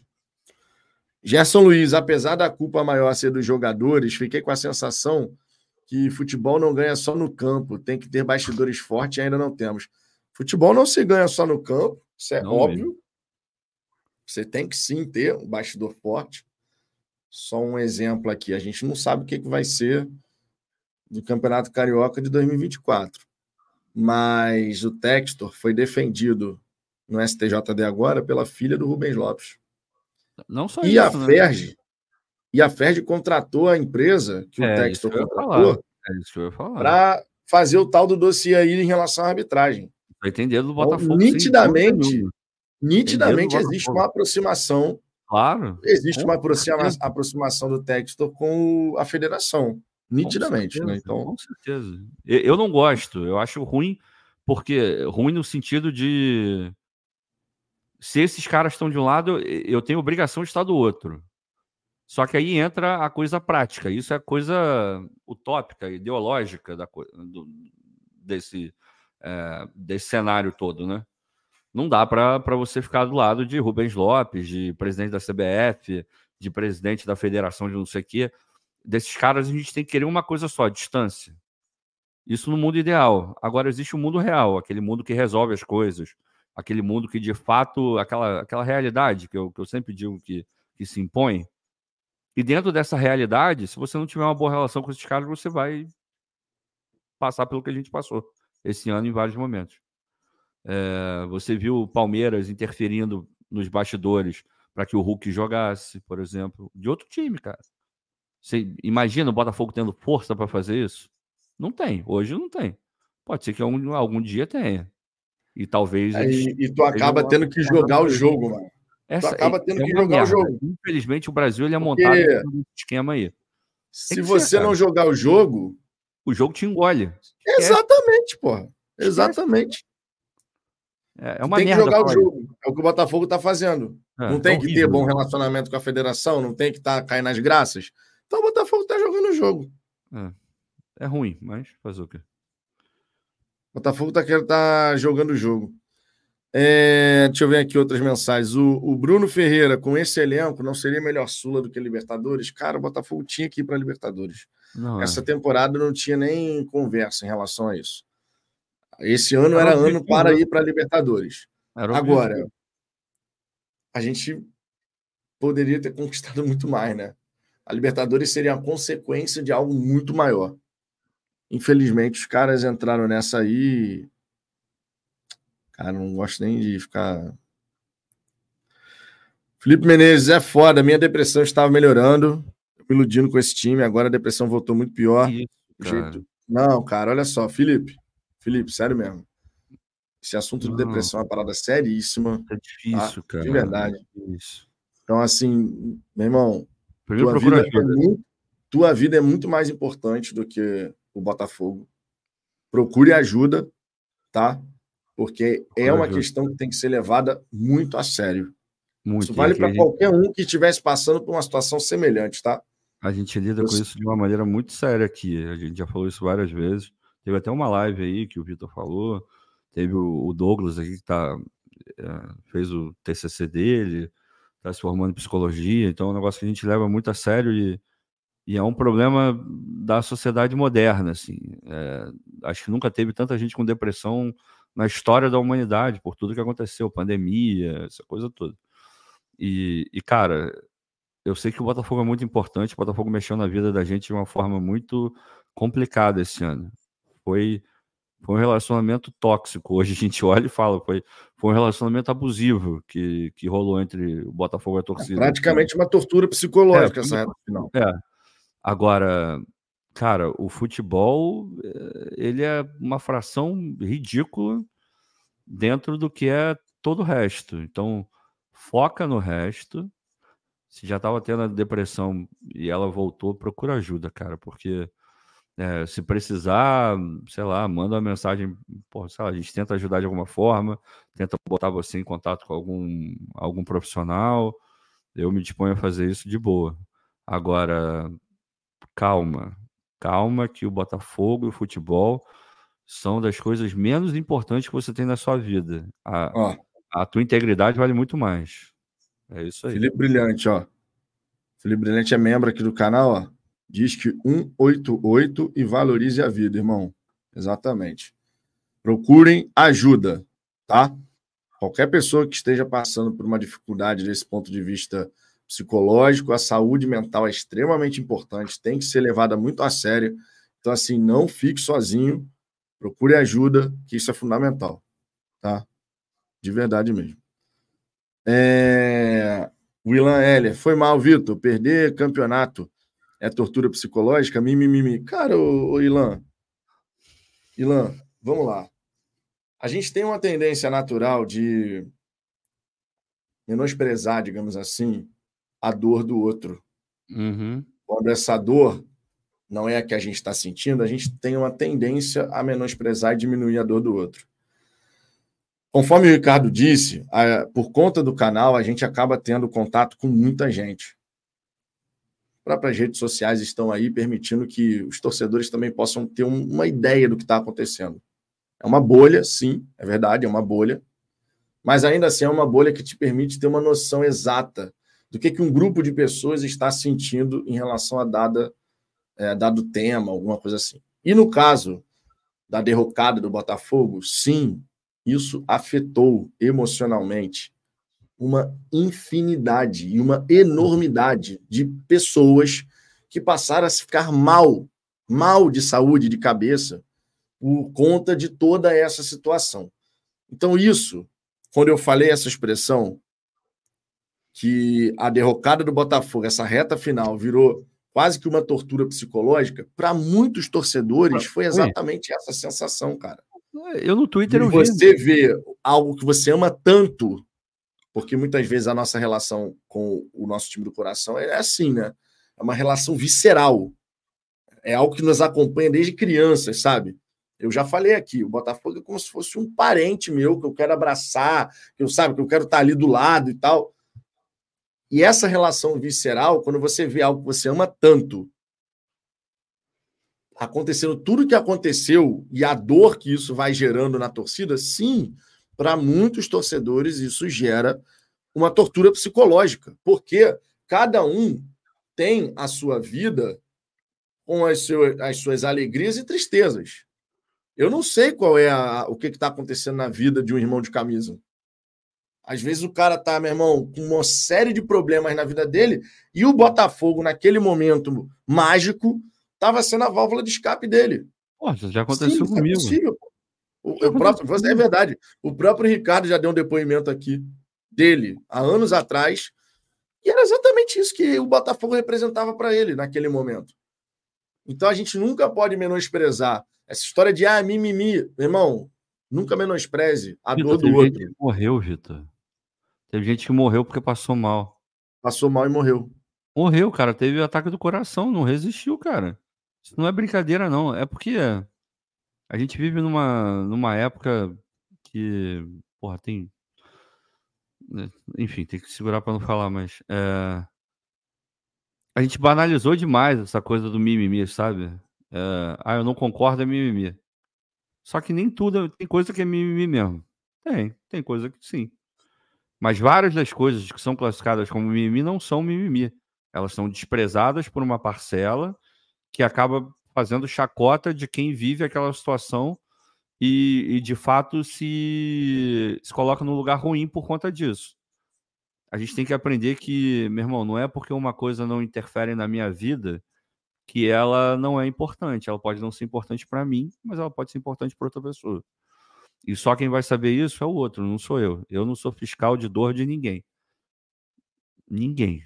E eu não quero que ninguém viva mal por conta de nada se o Botafogo tá fazendo mal, para de acompanhar, cara. Para de acompanhar. Você não vai ser nem mais nem menos torcedor, não. A saúde está na frente de tudo. Uns vão ser mais fortes, é, nessa coisa de acompanhar muito é, ferrenhamente, do, do que doer e tal. Vai ter gente que vai ser assim, porque tem uma estrutura para aguentar mais essa pancada. E tem pessoas que têm uma estrutura um pouco mais fragilizada para aguentar isso. E se porra, estiver fazendo mal, cara, é, ou para de acompanhar, ou se quiser acompanhar, procura ajuda para se fortalecer e encarar aquilo com, de repente, com outros olhos. De repente, um olhar que coloque menos importância e faça você sofrer menos, não sei. Cada um tem que achar o seu lugar. Cada um tem que achar o seu limite, cada um tem que achar a sua zona é, onde você fica confortável. Agora, classificar a dor do outro como mimimi, cara, eu acho isso, sei lá, falta de respeito. Ó. Ó o turma do amendoim aí, ó o Lugó aí, ó. Boa noite, amigos. Concordo com vocês. Tem o canal do Palmeiras e, na minha visão, foi o Botafogo que entregou o título. Esse Porra, é o pior Palmeiras da era Bel. Eu falei isso. É, eu falei exatamente. A gente acompanha lá o turma do amendoim, tanto eu quanto o Ricardo. É... é e, cara, dá para... a gente tem que dar os parabéns ao Palmeiras tem mérito, né? o, tem mérito. Tem mérito ali. Por mais que não tenha sido brilhante ao longo do campeonato, mas teve mérito não só dentro de campo, e aí a gente tem que falar justamente da questão psicológica que o Abel gerou, e a gente já conversou sobre isso aqui. O Abel internamente, com os jogadores do Palmeiras, irmão, foi trabalhando o emocional dos caras para, tipo assim, vamos jogar jogo, vamos buscar, não sei o quê, e é isso, e é aquilo. e nas coletivas. Abel, não teria ganho. Se não fosse e nas coletivas. Não, não, se não fosse o Abel, o Palmeiras não era campeão. Não ia não era é campeão. Não deram reforço Atlético, cara, não deram nada. Não deram nada. É. É... E nas coletivas, o Abel Ferreira só ia fazendo assim, ó. Não, o Botafogo vai ser campeão. O Botafogo tem tudo para ser campeão. Botafogo não sei o quê. E ele estava certo em falar. Ele estava certo em falar porque dependia só do Botafogo. Então ele não estava inventando nenhum cenário, mas ele fazia sempre questão de bater nessa tecla. E em dado momento ele até falou: a gente está chegando no momento decisivo do campeonato e a parte emocional começa a pesar muito. O Botafogo já estava entrando no viés de baixa. Irmão, quando você tem um time que emocionalmente está assim, embicado para baixo, e você tem do outro lado um time que já passou por várias situações, vários momentos decisivos e sabe como ganhar o campeonato, isso acaba fazendo diferença, cara. Então o Palmeiras tem mérito. Claro, se o Botafogo não tivesse tido a queda que teve, ninguém seria campeão brasileiro que não fosse o Botafogo. Então tem o demérito gigantesco do Botafogo e tem o mérito do Palmeiras de aproveitar, de dar uma arrancada no momento derradeiro.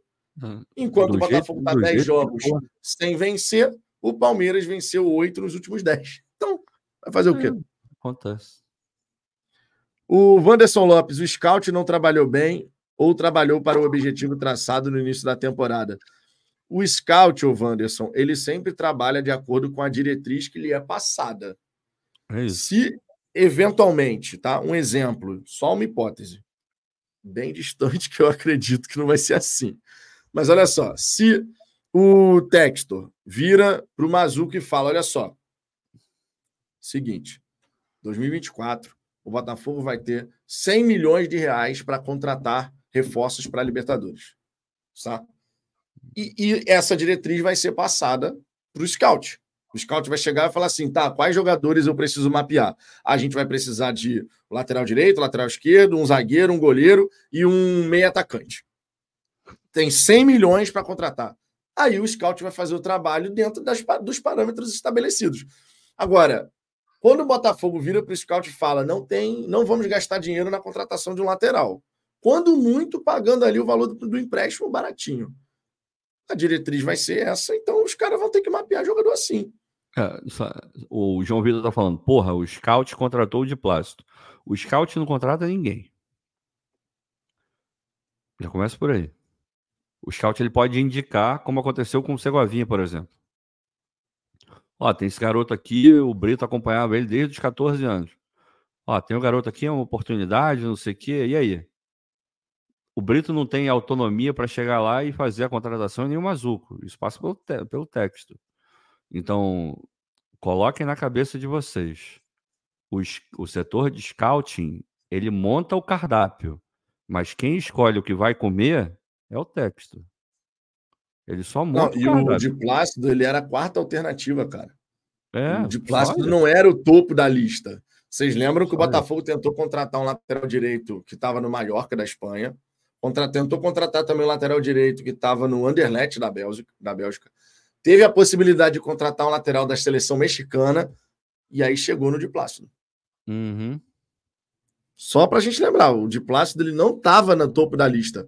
Só que o scout ele tem que fazer o quê? Irmão, olha só, dentro dos parâmetros que me foram passados, tem esse, esse, esse, esse. Aí quando o Botafogo vai conversar com o time, o time pode fazer uma certa exigência. Não, eu, o lateral uruguaio lá do Mallorca da Espanha, o Botafogo queria emprestado também, com opção de compra. Só que o Mallorca chegou e falou: não, não, não, não, de graça eu não vou emprestar, não. De graça eu não empresto. O Botafogo foi e recuou. Porque o, o Mallorca queria uma compensação financeira, o Botafogo não estava afim. Até pagou compensação financeira pelo empréstimo do Diplácido, mas perto do que o Mallorca estava querendo, foi uma compensação menor. Então foi uma escolha, cara. Eu tô curioso. Foram escolhas, pô. Foram escolhas. Eu tô curiosíssimo para saber como é que vai ser essa esse mercado do Botafogo, assim. Se eles vão continuar nessa vibe que eles estavam de não botar dinheiro, de só pegar jogador de graça, é, seja por empréstimo com opção de compra, obrigação em alguns casos, seja por realmente, sei lá, um Eduardo, jogador livre, ou se eles de fato vão, vão botar uma grana, assim, porque é, eu realmente estou curiosíssimo para saber. Assim, eu tenho. cara, tá todo mundo, cara. Eu tenho a minha, imagina, a minha a vibe, né? Tá? Qual é, vai ser a vibe? É, de acordo ele com... vai, ele vai com força para tentar não, realmente. Não acredito. Eu cara. também não acredito. Eu, eu também não acredito. acho que vai continuar no meu.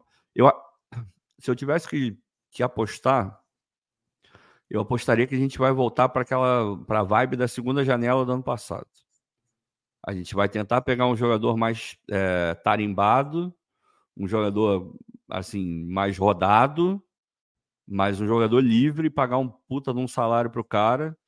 Não consigo ver a gente contratando dois, três caras para resolver, assim, nível alto, mas também não acho que a gente vai apostar em, em vários jovens, assim. Acho que esse, ele vai segurar um pouco a onda, até porque ele tem que fazer esses jovens que ele contratou agora jogar e render. Mas ele, acho que a gente vai ter uma vibe parecida com aquela segunda janela e que é, foi boa durante um tempo, mas é, a gente precisa ir além, assim. A gente precisa de jogadores de um nível melhor, num nível maior. Se você quiser de fato resolver jogo, porque a gente viu no momento decisivo Fez falta. A gente, não, a gente não teve jogador decisivo. Fez falta. Nenhum. Não teve nenhum jogador decisivo no Botafogo. Nenhum. Nenhum. O Danilo fez bons jogos e tal, mas pô, o Danilo é volante, jogou de zagueiro. Não é o cara para decidir jogo. Eventualmente pode decidir. Mas é, quem tem que decidir é, é o meio atacante, é o atacante. É, normalmente é o goleiro que pega tudo. São esses caras. E nessa reta final, a gente não teve nenhum desses jogadores. Nenhum. O Tiquinho não foi esse cara, o Perry não foi esse cara, é, o Vitor Sá se esforçou demais. O Vitor Sá é aquele cara que, mesmo jogando que ele jogou nessa reta final, é aquele cara que, porra, é ótimo ter no elenco para ser um baita de um reserva.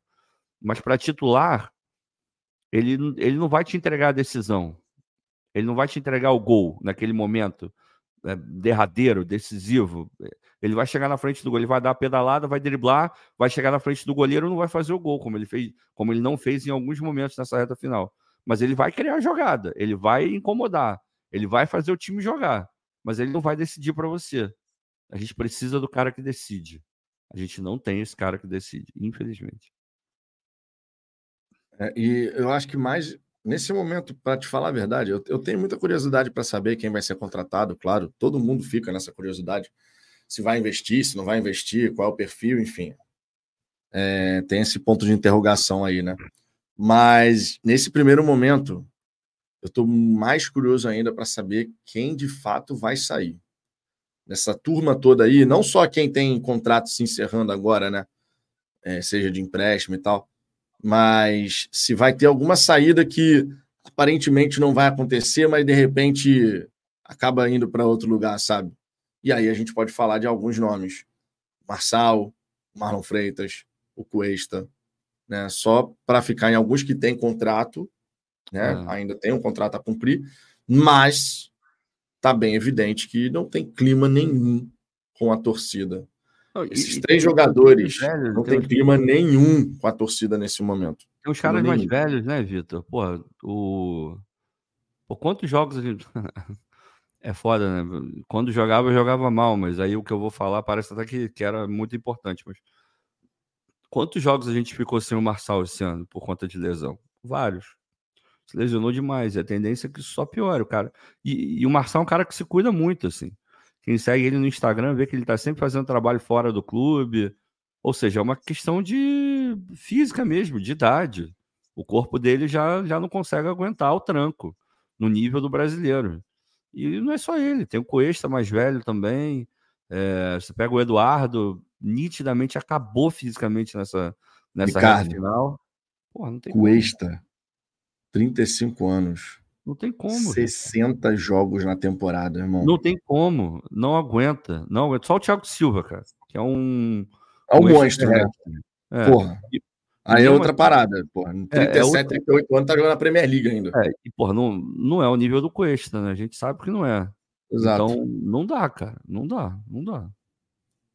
É, essas são questões, e aí é que tá. São questões que passam pelo departamento de futebol cujo líder é o André Mazuco. Esses planejamentos assim de, olha, temos tais jogadores para tais posições. Faixa etária desses jogadores. Qual é o nível físico de performance que eles conseguem ainda manter? Tudo isso tem que ser pensado, cara. É, é tipo assim, tem que ser um trabalho de excelência num nível mais elevado.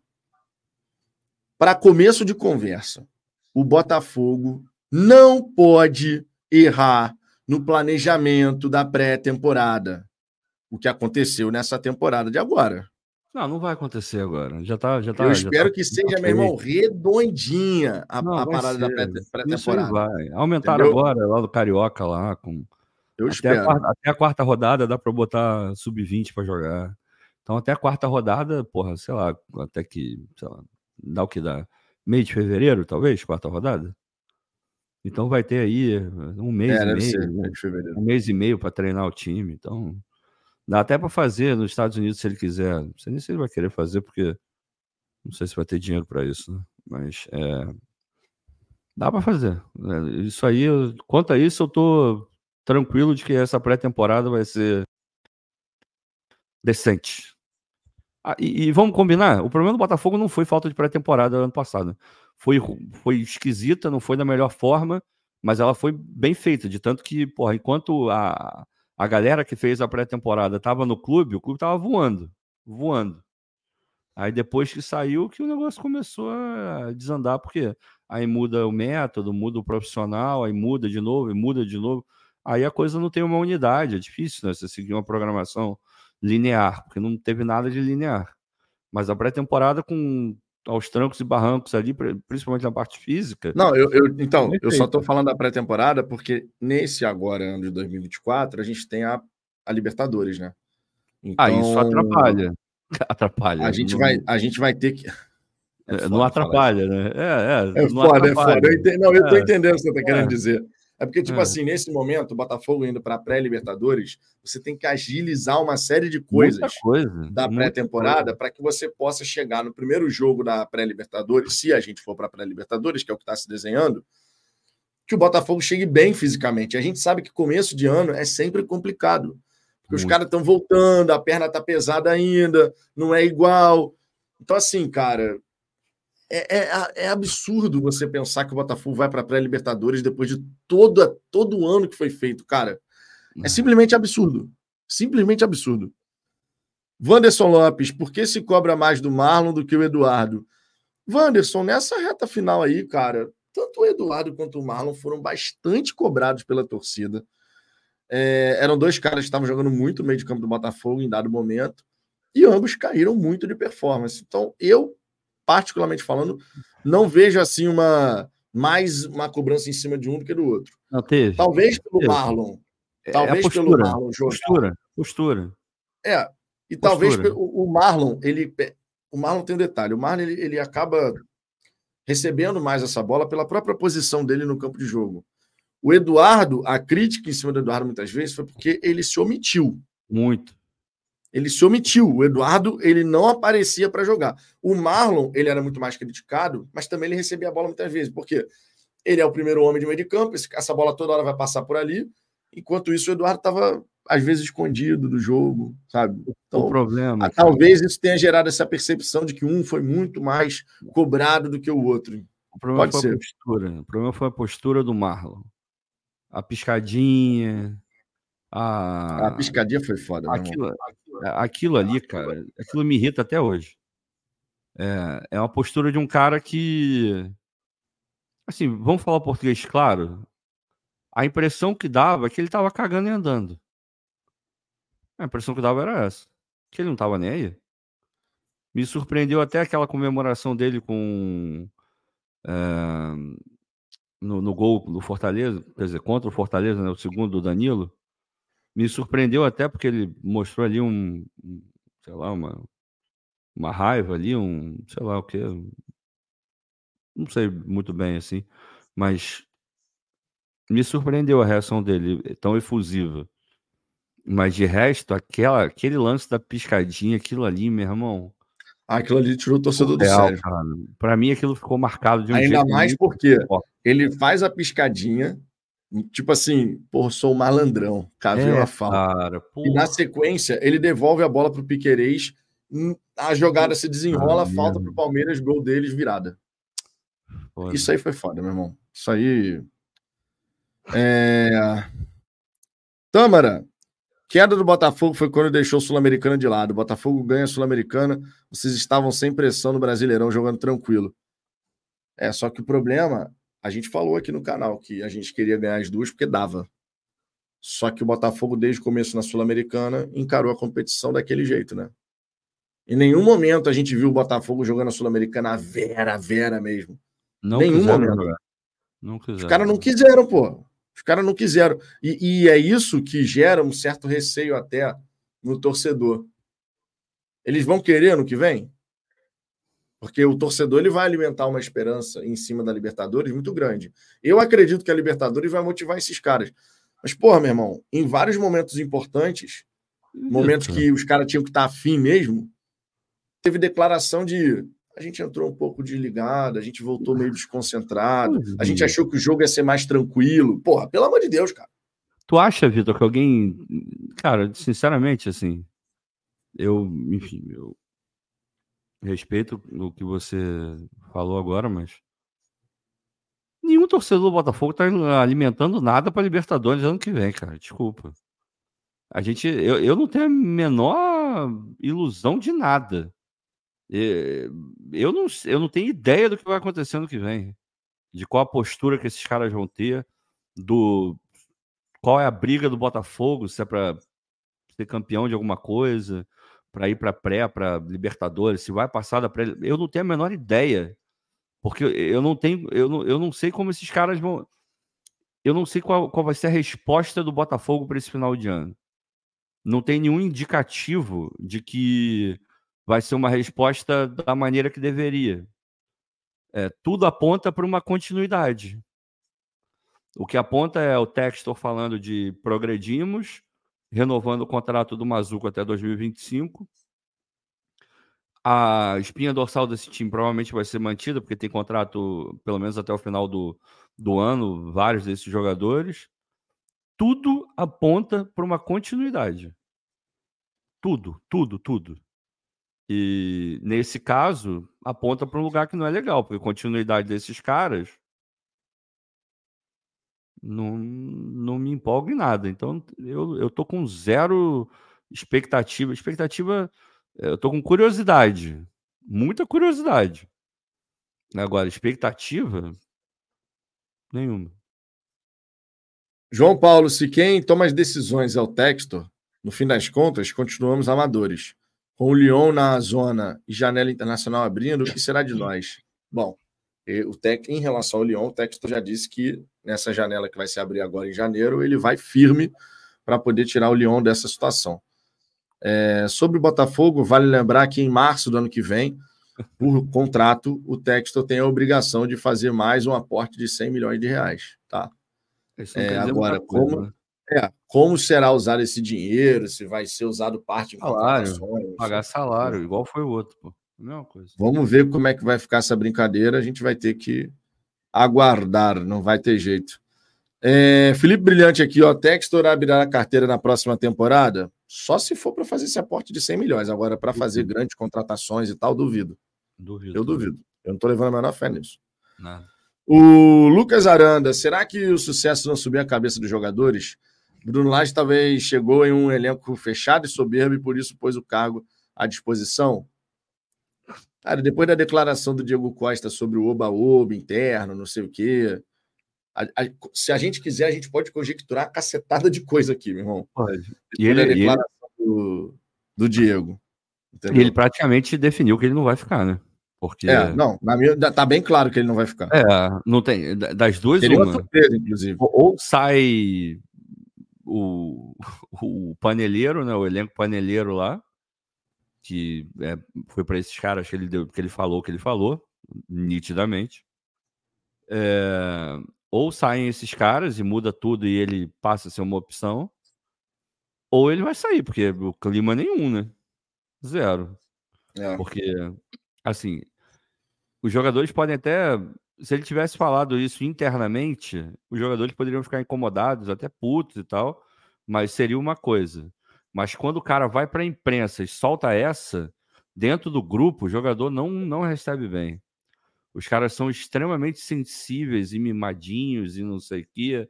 É, tudo tem que ser interno. É, dentro do mundo do futebol tem muito cuidado com isso. Por isso que a gente vê um monte de entrevista coletiva de técnico, mesmo que o cara tenha ido, seja flagrantemente o culpado absoluto e irrestrito por uma derrota, você não vai ver o, o, na maior parte das vezes, você não vai ver o treinador desancando o cara. E eu não acho que tá errado, não, tá? É, é uma questão até de respeito também. Mas quando ele vem a público e solta essa, internamente, ele certamente vai ser cobrado sobre o que ele falou. Certamente. Perdeu o clima aí é. total. Aí é como o Rafael Carmo falou aqui, ó.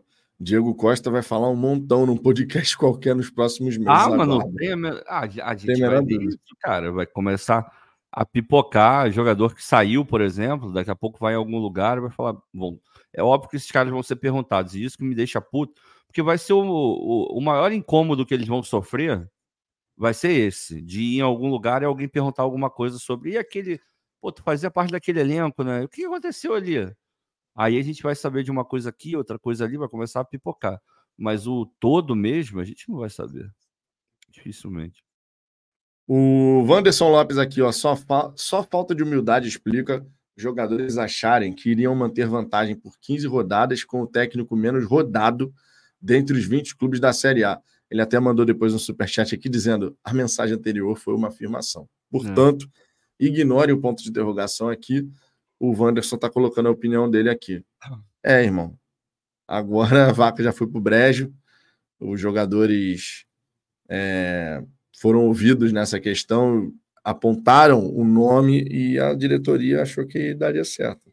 Não, e ficou nítida, né, cara? Eu não sei se dá para classificar com falta de humildade, mas quantas vezes aqui a gente reclamou da postura dos jogadores em jogos é, decisivos, assim? E, e você pode ter um jogo decisivo na, sei lá, na 18ª rodada, decisivo, decisivo para aquele contexto, para aquele mini momento de campeonato, ele pode ser ali decisivo em algum nível. É, no começo, não. Pô, a gente vai contra o Flamengo e ganha, vai contra o Grêmio e ganha, vai contra o Palmeiras e ganha. Então a gente mostrou que tinha uma força. Mas nessa, nesse segundo turno, em vários jogos, a gente não entrou com a postura devida. Era uma postura mole, preguiçosa, desinteressada. E, meu irmão, não dá para jogar um campeonato brasileiro, mesmo que você tenha 15 pontos na frente, 12, 11, 20 pontos na frente você tem que entrar em todo jogo hiper concentrado. E esse elenco não entrou. E não era de hoje. A gente vinha reclamando disso já tinha bastante tempo. Aí vinham aquelas declarações de ah, a gente não entrou atento, a gente entrou não sei o quê, coisa que. E falavam isso com a maior naturalidade do mundo, sabe? E isso me incomodava absurdamente, me incomodava ainda mais porque eu tenho certeza que chegou no vestiário, depois desse jogo de terem entrado, ou desses jogos, de terem entrado com essa postura, não teve uma, uma janela quebrada, uma porta amassada. É, Cara, isso um posso falar. Ali, porra, isso aí eu posso falar. É, lá na. Claro, do ponto de vista da zona mista, né? Lá uhum. no, na área de imprensa. A minha sensação, quando eu, eu mal, come, mal acabou o jogo, eu peguei o elevador, lá da tribuna de imprensa, desci para o primeiro andar. E aí já fiquei ali na zona mista, né, e tal, esperando. E a minha sensação, durante todo o período que eu estive ali, mesmo passando o Textor, mesmo passando é, Mazuco, o Brito, mesmo passando essa galera toda, Borani, Júlio, enfim, era de uma normalidade que chegava a me incomodar, mano. Porra, é tipo assim, porque, tipo assim, o Botafogo acabar, acabou de empatar um jogo, saiu do G4, e em momento algum, ali, eu senti um, aquela coisa, sabe aquela coisa de, pô, meu irmão, a rapaziada tá incomodada com o que aconteceu. Às vezes isso é, é um feeling que você tem no ar, sabe? A maneira como alguém passa, meio agitado, não sei o quê do jeito que o ambiente estava tranquilo, assim permaneceu. Foi o que eu falei, Vitor. Isso parte de cima, cara. Você acha que, que a estrutura não sente? Quando você vê o texto, eu não estou dizendo que o texto tinha que estar tá soltando de cachorro e puto, não, não estou dizendo isso. Mas quando ele vem e ele dá. Por isso que eu acredito genuinamente que tudo que ele falou, ele, ele de fato sente, sabe? É... Para ele foi um ano positivo.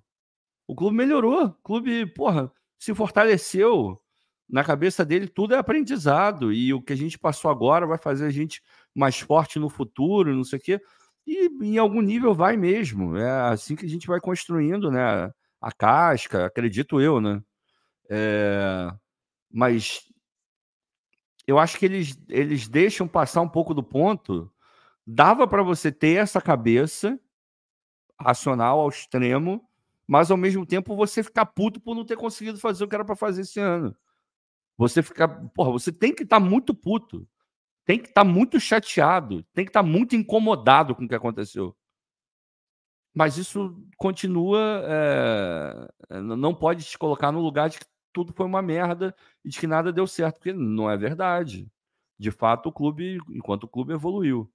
Agora, você tem que ficar puto, tem que se incomodar. Não adianta, ah, porque não sei o que é do amor, porque tem que respeitar os que te fizeram sonhar novamente. Cara, esse papo é muito descolado da realidade da torcida.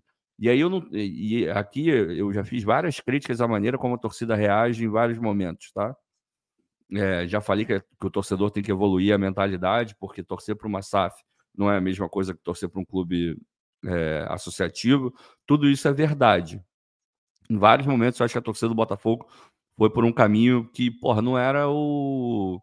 É, sei lá, o ideal na minha concepção, mas obviamente eu não sou o dono da razão. Mas dentro desse contexto que a gente está vivendo agora, porra, irmão, tem que estar tá puto. Tem que estar tá puto. Tem que estar tá puto. Terminou o campeonato?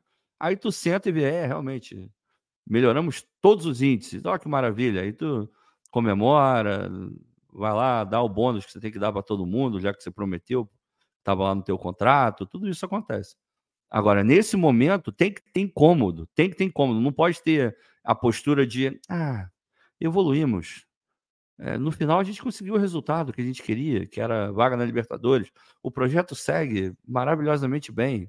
E é isso aí, faz parte da vida. Hoje, tu tem que estar tá puto. Tem que estar tá puto. Tem que estar tá puto. Amanhã eu te Eu não senti nada hoje, disso lá, cara. Tá não é, senti nada disso é. lá. É. Não senti absolutamente, de verdade mesmo. Não senti absolutamente nada disso tava uma paz, sabe? Todo mundo tranquilinho e tal. Eu não senti nada desse tipo de. Deu, aquele ar de. Caralho, o negócio tá tenso aqui, sabe? De, de, de indignação. Tá, não, não senti nada disso. Nada disso. Nada disso. Pablo Monteiro, se não houver uma devassa interna para apurar todas as causas do fracasso desse ano, as metas para 24 e 25 já estão fortemente ameaçadas é o que, o que a gente espera de um clube empresa, né?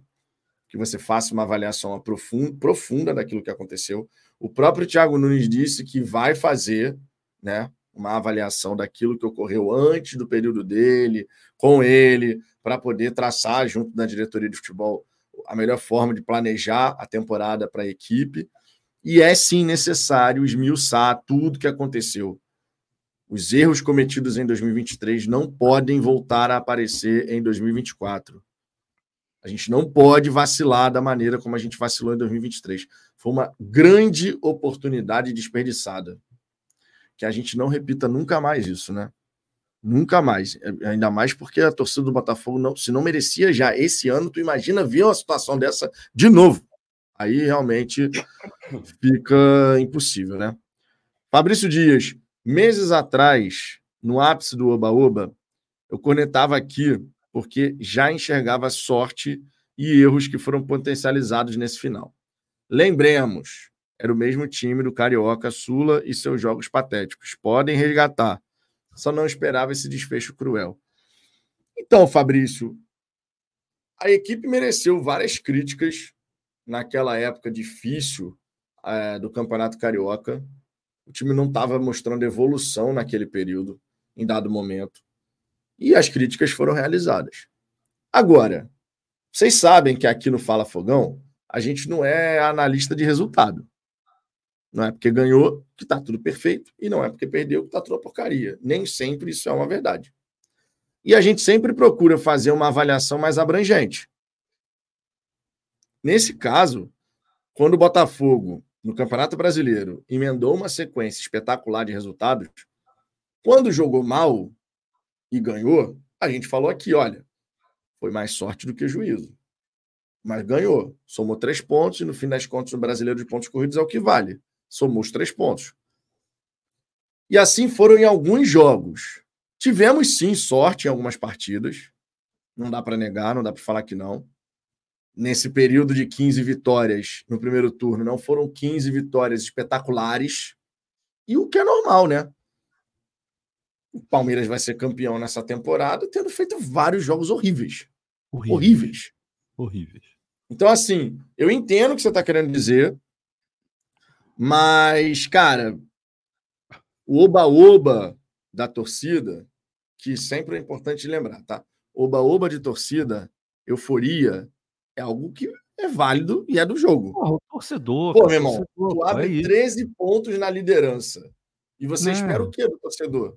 Tu imagina, tu imagina a onda que um São Paulino estaria tirando com 13 pontos de frente. Quando ficou 7 pontos na trigésima rodada, como é que o São Paulino estava?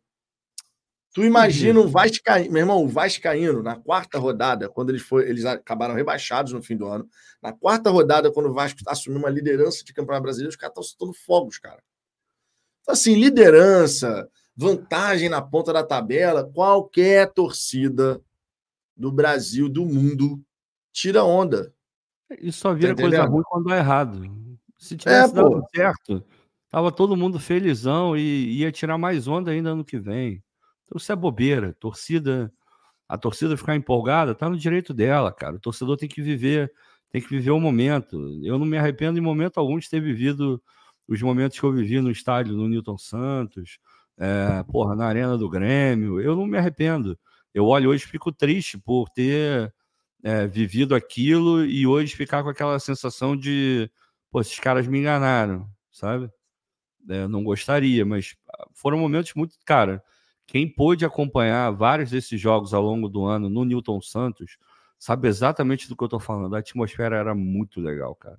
Pô, muito foda. Dava prazer. Era um negócio.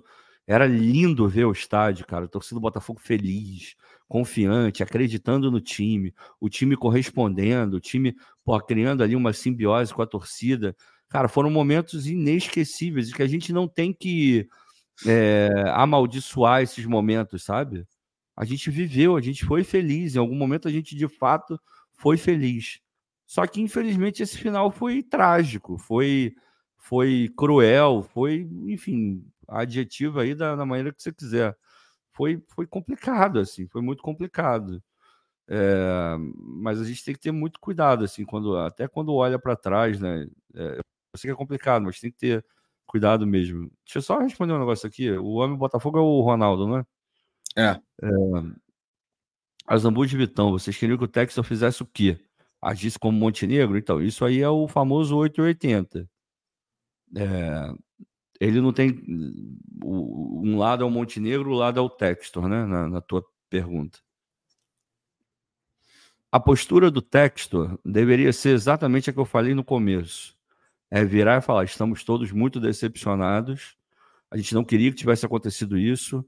É, houve erros, eu, eu cometi os meus, os jogadores os deles, a diretoria cometeu erros também. Agora é olhar para dentro, ver o que a gente pode melhorar, o que a gente tem que manter e preparar o ano que vem, porque a gente precisa dar uma resposta para nós mesmos e para o torcedor, porque essa reta final não foi da maneira como, como deveria ter sido e a gente pede desculpa por isso. Nesse momento, era isso que ele deveria falar. Todo mundo no Botafogo deveria falar exatamente isso, porque é esse momento, esse é o contexto. Amanhã terminou o campeonato, passou uma semana, aí você começa a falar dos avanços que você fez esse ano. Aí você começa a falar do administrativo. Aí você fala, pô, o ano foi ruim dentro do. terminou muito mal dentro do campo, mas a gente conseguiu avançar nisso, nisso, nisso. Tudo é o timing, é o momento. É você, no auge da briga, você soltar uma coisa que vai piorar a briga. Tem momento na briga que, para você resolver, você tem que dar um passo para trás. Você tem que acalmar um pouco o ânimo, você tem que diminuir a temperatura do conflito para, quem sabe, chegar num lugar legal. Agora, se você só vai escalando o conflito, só vai botando mais coisa, mais elemento, a tendência é que você só piore a situação. Esse é o meu ponto. Não era para ele estar tá aqui espinafrando o jogador, falando mal de todo mundo no WhatsApp, não é isso, que é o que o Montenegro fazia. Só que vir agora e falar: não, gente, está tudo bem, olha como a gente evoluiu. O torcedor agora não quer saber disso. Se o torcedor não quiser saber nunca disso, ele está errado. Porque tem que saber. Avanços foram conseguidos e eles são importantíssimos para que no futuro a gente tenha condições de brigar de uma forma ainda mais forte do que a gente brigou esse ano. Então o torcedor tem que ter essa consciência. Mas nesse momento, eu não vou exigir do torcedor que tenha essa cabeça, não, cara. E aí que eu acho que é o erro do Texas na fala. Deu para entender? Luiz Ramos, a entrevista do Diego Costa falando de oba-oba, vaidade, e o Luiz Henrique me aparece de cabelo novo, prova, sabia que iria ser titular. total descolado da realidade do jogo, da importância dele. Isso mostra a seriedade dele. O Luiz Henrique dificilmente vai ficar no Botafogo, né? Que bom, né? Não tem nem justificativa para o Botafogo pensar em comprar Irritante. o Luiz Henrique. Irritante. Né? Irritante. Não tem. não tem. Porra, não tem como. Hoje perdeu um gol que, minha nossa, né? Bolão do Carlos Alberto, viu a jogada certinha, meu irmão. Enxergou o passe no lugar certinho que tinha que dar o passe. Aí o é, Luiz Henrique me faz aquela atrapalhada lá. Ah, e... É, do Creus Eterno, ó, o homem tá aí, ó, presente. Cara, a desgraça começou após o apagão contra o Atlético. Eu também, eu, eu tenho muito também, isso, cara. Aquele jogo eu ali, eu fiquei muito. muito... Tenho muito isso. Muito, muito, muito. Para mim, aquele momento jogo, foi. Foi. Aquilo, aquilo foi surreal. Aquilo ali era, era o. Era o universo falando, meu irmão, esquece essa porra porque vai dar ruim. Porque Cara, tudo, uma tudo naquele dia foi surreal. Uma autossabotagem total, foi, mano. Bizarro, foi bizarro. Foi bizarro. Bizarro, bizarro. Surreal, surreal. Só uma parada. A Zambuja, bota na sua cabeça. Textor. quê? O Textor, o quê que, que o Ilan falou? O Textor não vai jogar pra torcida. Cara, não é jogar pra torcida. Não é jogar pra torcida. Se você quiser botar num, num, num jeito mais profissional, ele tá lidando com o consumidor dele, cara. Ele tem um produto, ele tá lidando com o consumidor dele não era não é o momento de você falar o que ele falou. Não é o momento. Desculpa, cara. Não é o momento. Tá errado. O timing tá muito errado. O que ele tá falando não é mentira. Tudo que ele falou é verdade. Só que não é o momento de você falar isso agora, cara. E não é jogar para a torcida. É você ter o um mínimo de empatia com o teu torcedor. É o mínimo de, de é, é o negócio de você enxergar a dor do cara de enxergar a dor da, da mulher, de enxergar a dor do torcedor, da torcedora, do pequeno, do, do mais velho, do caralho, você tem, tem que ter esse, esse, esse feeling, sabe? Depois você volta para a racionalidade, para falar tudo isso, beleza, aí tá ótimo. O torcedor vai até já passou a raiva um pouco, ele vai até entender, de repente olha até com, com um pouco mais de benevolência para o que aconteceu, vai continuar machucado, chateado, mas vai dar uma amenizada, talvez. Agora, nesse momento, o torcedor não quer saber disso. E quando você fala a respeita, ele falou de novo isso. Tem que respeitar quem te fez sonhar. Meu irmão, a maior apunhalada nas costas que o torcedor do Botafogo tomou na vida foram esses caras que deram. Aí tu vai mandar uma dessa e, tu, e você acha que, que tá no momento certo de falar? Porra, cara, desculpa, é uma total desconexão com a realidade. Descolamento total, cara. Não é o momento. Não é o momento de falar isso. Não é. Fernando Santos, fala, Vitor, como foi a coletiva? Bom, a coletiva foi, foi boa. É, foi a primeira coletiva pós-jogo que eu participei. É, gostei da resposta do Thiago Nunes em relação à pergunta que eu, que eu fiz. Depois, quem não conferiu, dá um confere lá na, na coletiva pós-jogo. É a terceira pergunta logo, logo de, de cara, assim. Eu pensei que a sala de coletiva ia estar mais cheia, mas não estava, não. A galera, ó, meteu o pé. É, agora consegui ver o jogo do 49ers. Que vitória. Botafogo só em 2024 agora. Tamo junto, Fernando. O Wanderson Lopes, a diretoria errou. Preferiu contratar promessas de médio prazo, jogadores que nem são relacionados nessa reta final. Por quê? A questão do planejamento, né? o Textor estava disposto a investir algum dinheiro, porém, num dado perfil de jogador. Jogador jovem que pode vir a se desenvolver e mais adiante fazer dinheiro, né? Um ativo que se valoriza. Vamos ver como é que vai ser agora para 2024. Estamos todos curiosos em relação a isso. É, minha gente, duas horas de resenha, uma hora e 59 e 50 segundos nesse exato momento. Queria agradecer aqui por 1h29 da manhã, mais de mil aparelhos conectados. Então, muito obrigado de verdade. O pós-jogo atrasou hoje por conta dessa questão, né? De eu ter participado da coletiva pós-jogo. Demorou para caramba para começar lá, demorou para chegar em casa. Agora eu quero comer alguma coisa, que eu estou varado de fome, meu irmão. Ricardo, recadinho final para a galera aí. É, hoje é domingo, então terça-feira estamos juntos aqui novamente. É, enfim, Chegando agora ao final da competição, graças a Deus acaba o inferno. É, se quiser ver o jogo, veja. Se não quiser, não veja. Faz o que você quiser.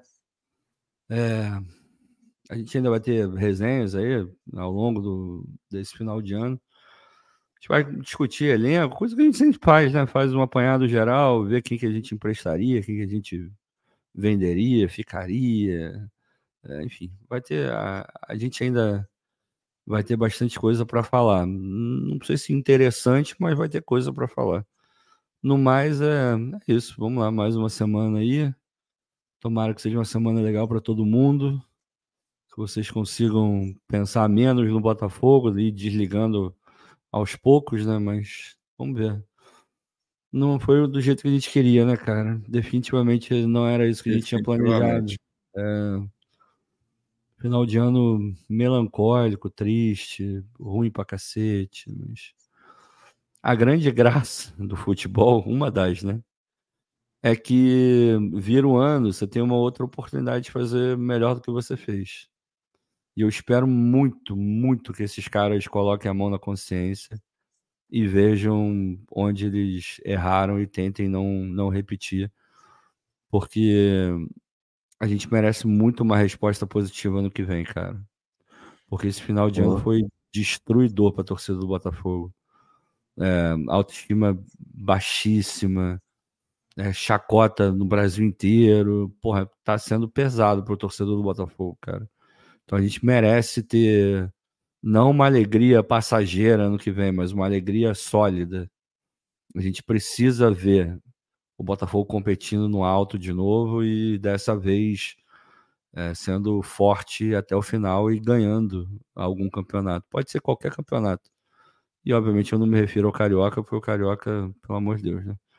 Agora, que ganha a Libertadores, se cair para a Sul-Americana, que ganha a Sul-Americana, Copa do Brasil, brasileiro se der, enfim, não sei como é que vai ser, mas tomara que a gente tenha um ano de, de uma solidez maior, né, para dar uma tranquilidade para a torcida, porque essa reta final foi, foi muito cruel, assim, o ano de 2023 foi, foi extremamente cruel com o torcedor, por isso que eu acredito muito que a gente vai ter tem alguma coisa muito boa guardada para o torcedor do Botafogo, porque não é possível, não é possível é, um torcedor viver para ser tão maltratado, cara.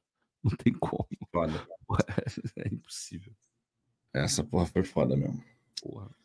Valeu, minha gente. Ó, grande abraço para todo mundo.